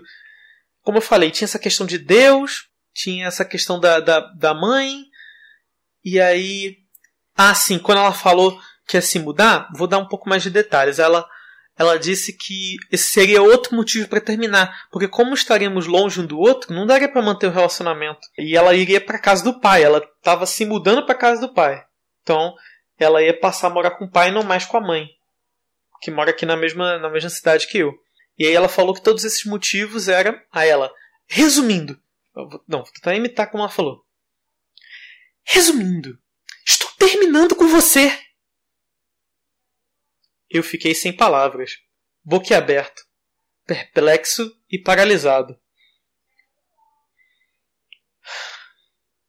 Aquela cara de espanto, sem reação, sem saber mais o que fazer. Mesmo o meu inconsciente avisando o tempo inteiro daquele pequeno diálogo o que iria acontecer, eu não conseguia aceitar ou crer naquilo. Minha mente estava confusa. Eu pensei depois de começar a me dar conta do que estava acontecendo. Não, ela não pode estar terminando comigo. Depois de tudo que passamos juntos, ela. Não, isso é uma brincadeira, não é? Ou a mãe forçou ela. Isso, é só eu reverter tudo. Se eu puder conversar direito com ela e com a sogra, tudo vai se resolver. Isso era na minha cabeça. Agora, olha o que, que o Paspalho falou. Foi sua mãe, não é? Eu questionei desequilibrado, agarrando um pulso dela sem querer. Ela que tá te forçando. Você falou que Deus falou com você que era errado, mas é mentira, não é? Você mesmo me disse que odiava esse Deus que te abandonou e fez sua mãe ficar tão má e cabeça dura com você. Ah, aqui eu falei com uma voz mais sofrida, mas eu tava gritando na verdade, ó. Porque eu vou ter aqui, ó. Mistura essa voz sofrida, só que dois graus acima. É porque aqui eu tô tranquilo, né? Eu já, porra, já tem nove anos de distância do que. Nove? Na verdade, foram Assim, a gente pode dizer que foram oito anos e meio, né? Porque dezembro de 2012, a gente está em junho de 2021, então oito anos e meio. Eu já não estou mais tão dolorido. No meio da minha gritaria, Violino desviou o olhar e algumas pessoas começaram a assistir a briguinha de casal, entre aspas. Não, ela negou após hesitar alguns segundos que me, que me pareceram minutos com uma voz sofrida e, se duvidar, até chorosa. Ela não tem nada a ver. Mentira, pensei. Deus realmente falou comigo e me fez perceber o meu erro. Mentira! protestei mentalmente. Foi um erro eu ter te aceitado. Não! gritei em silêncio. Mas mas questionei internamente e, eu acho, até alto. Um silêncio mortal dominou o ambiente, com exceção do vento.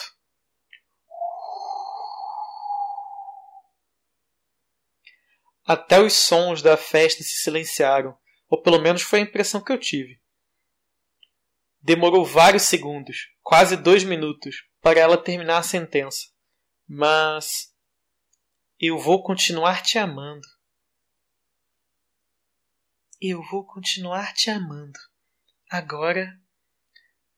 Novamente hesitou, desta vez para eu me preparar para as palavras ácidas. Me esqueça e suma da minha vida.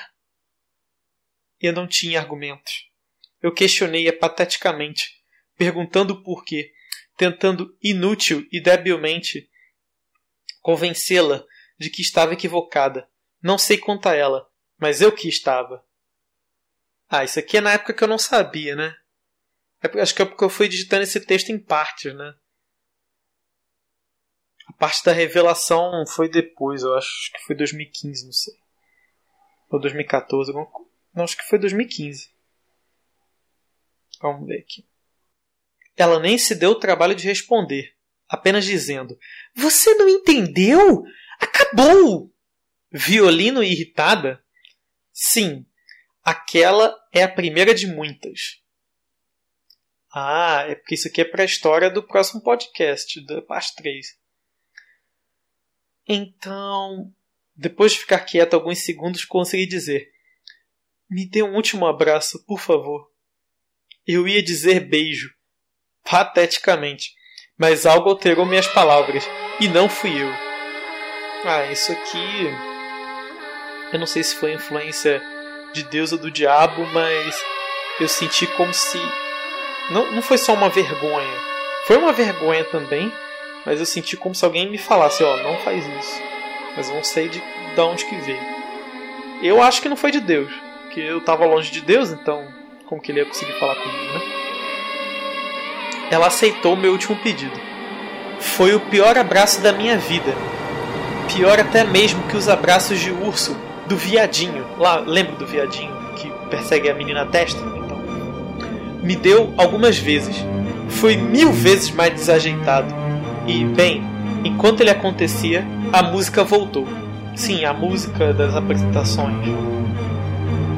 Quando percebi, ela havia me soltado e voltado à quadra grande, o centro da festa. Fiquei depressivo o resto da noite, não conseguindo aproveitar nada. No final, via, criei coragem, mostrei ela para minha mãe e depois fui falar com ela. Declarei com toda a convicção possível: Eu vou continuar te amando por toda a eternidade.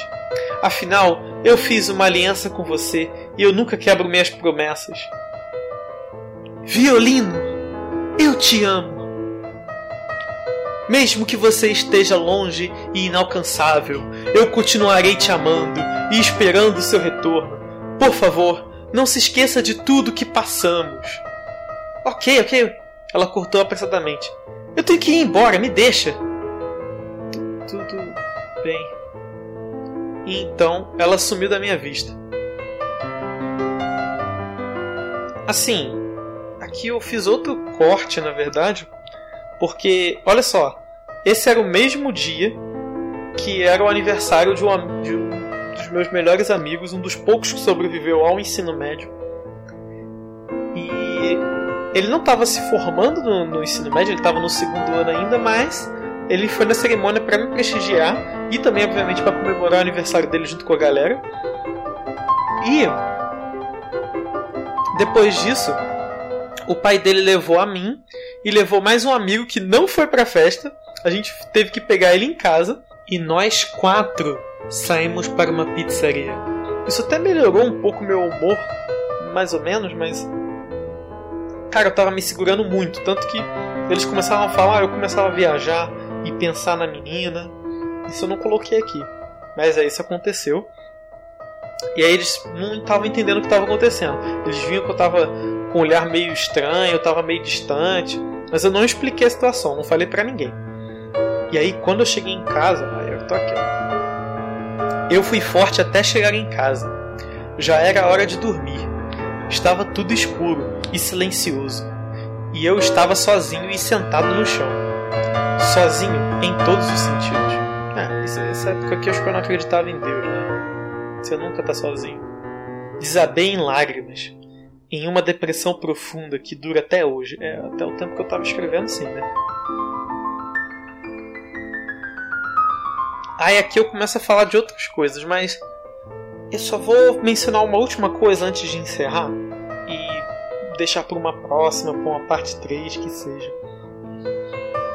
Que é a questão fundamental aqui dessa história. Vocês perceberam que nesse final, principalmente nesse final, durante toda a história que eu contei, mas principalmente durante o final, eu estava me negando eu não queria aceitar certas coisas. Eu deixava os, os indícios passarem. Na primeira parte, eu falo da questão do relacionamento com a verdade, né? Que, segundo a praxeologia, a informação ela é muito importante. Se você tem uma informação falsa, ou se você nega as informações, você vai é, cometer uma ação ruim, você vai ter um erro de cálculo. Um engano também pode levar a um erro de cálculo. Mas nesse caso foi deliberado foi o colorário necessário para uma situação de um idiota que estava se recusando a aceitar a realidade.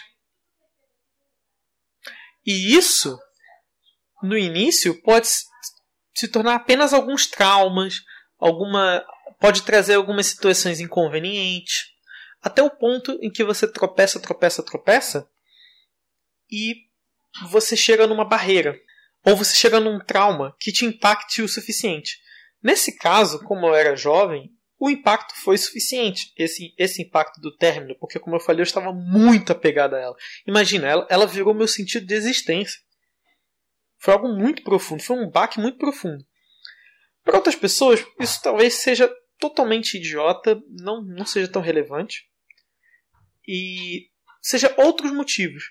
Mas o que importa aqui, e o que eu quero destacar, é essa questão da negação da realidade e você meio que criar uma realidade paralela na sua cabeça. Em que, nesse, nesse exemplo que eu dei para vocês, eu criei uma outra menina violino. Uma menina violino que era a menina dos meus sonhos, era uma menina carinhosa, era uma menina que era totalmente vítima da sociedade, no caso tanto da família quanto dos colegas dela de classe, que não havia motivo algum para as pessoas emburrarem nela, além dela ser uma boa pessoa e, como diz o ditado, né, os melhores são os mais perseguidos. Então, eu pensei nisso. Eu não, eu não cheguei a outras conclusões que não fossem essa.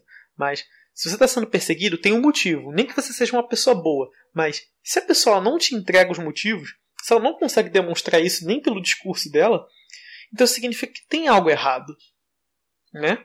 Então eu vou falar na terceira parte o que, que tinha de errado, né? Vai ser o momento das revelações, a terceira parte. Enfim, então eu vou estar tá aqui encerrando essa parte 2. Eu espero, eu conto com vocês para a parte 3 e para os próximos podcasts. E eu espero mesmo que você tenha gostado. É, compartilhe aí com, com a galerinha porque eu reparo que tem muita gente que ouve, mas não, mas não passa para as pessoas. Então, espalha para o máximo de pessoas que você puder. Pensa naquela pessoa que, caramba, seria bom se ela ouvisse isso. Vai lá e passa para a pessoa. É... Também eu estou aceitando doações, como eu falei no programa anterior. Eu estou com um risco de ficar sem casa no mês que vem, porque a minha mãe não me quer mais aqui. Ela disse que ela não é mais responsável por mim a partir do mês que vem, porque a lei ela diz que os pais só são responsáveis pelo filho até os 24 anos se eles forem universitários. Então eu vou fazer 24 no mês que vem, no dia 2 de julho.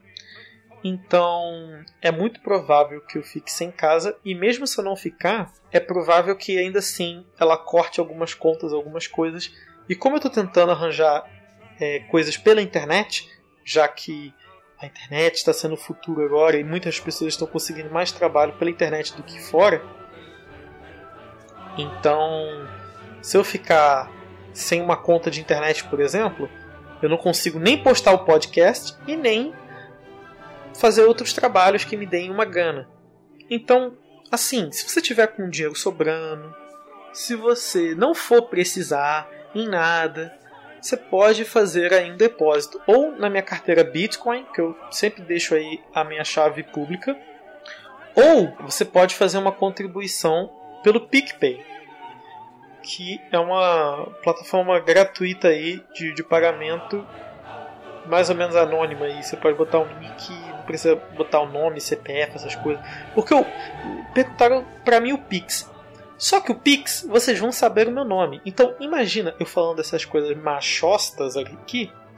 E aí, uh, algum, alguém na entrevista de emprego depois vai ouvir o meu, meu podcast vai pensar: pô, ele odeia mulher. Não vou contratar esse cara. Agora, não tendo meu nome divulgado por aí, já fica mais fácil. Aí de, de ter essa associação. Vou tentar não divulgar entre pessoas assim que isso aqui fique entre a gente. Uh, mas tentem espalhar para os seus amigos, pelo menos. Né? Para mais pessoas terem acesso a essas informações muito úteis. Na terceira parte, eu vou me aprofundar mais na parte psicológica. Eu vou me aprofundar mais nessas teses que eu estou construindo aqui, na, na primeira e na segunda parte. E eu também vou citar um amigo meu que ele fez um excelente trabalho, então eu vou recomendar até mais do que vocês verem meu trabalho na terceira parte, de vocês verem o trabalho desse meu amigo.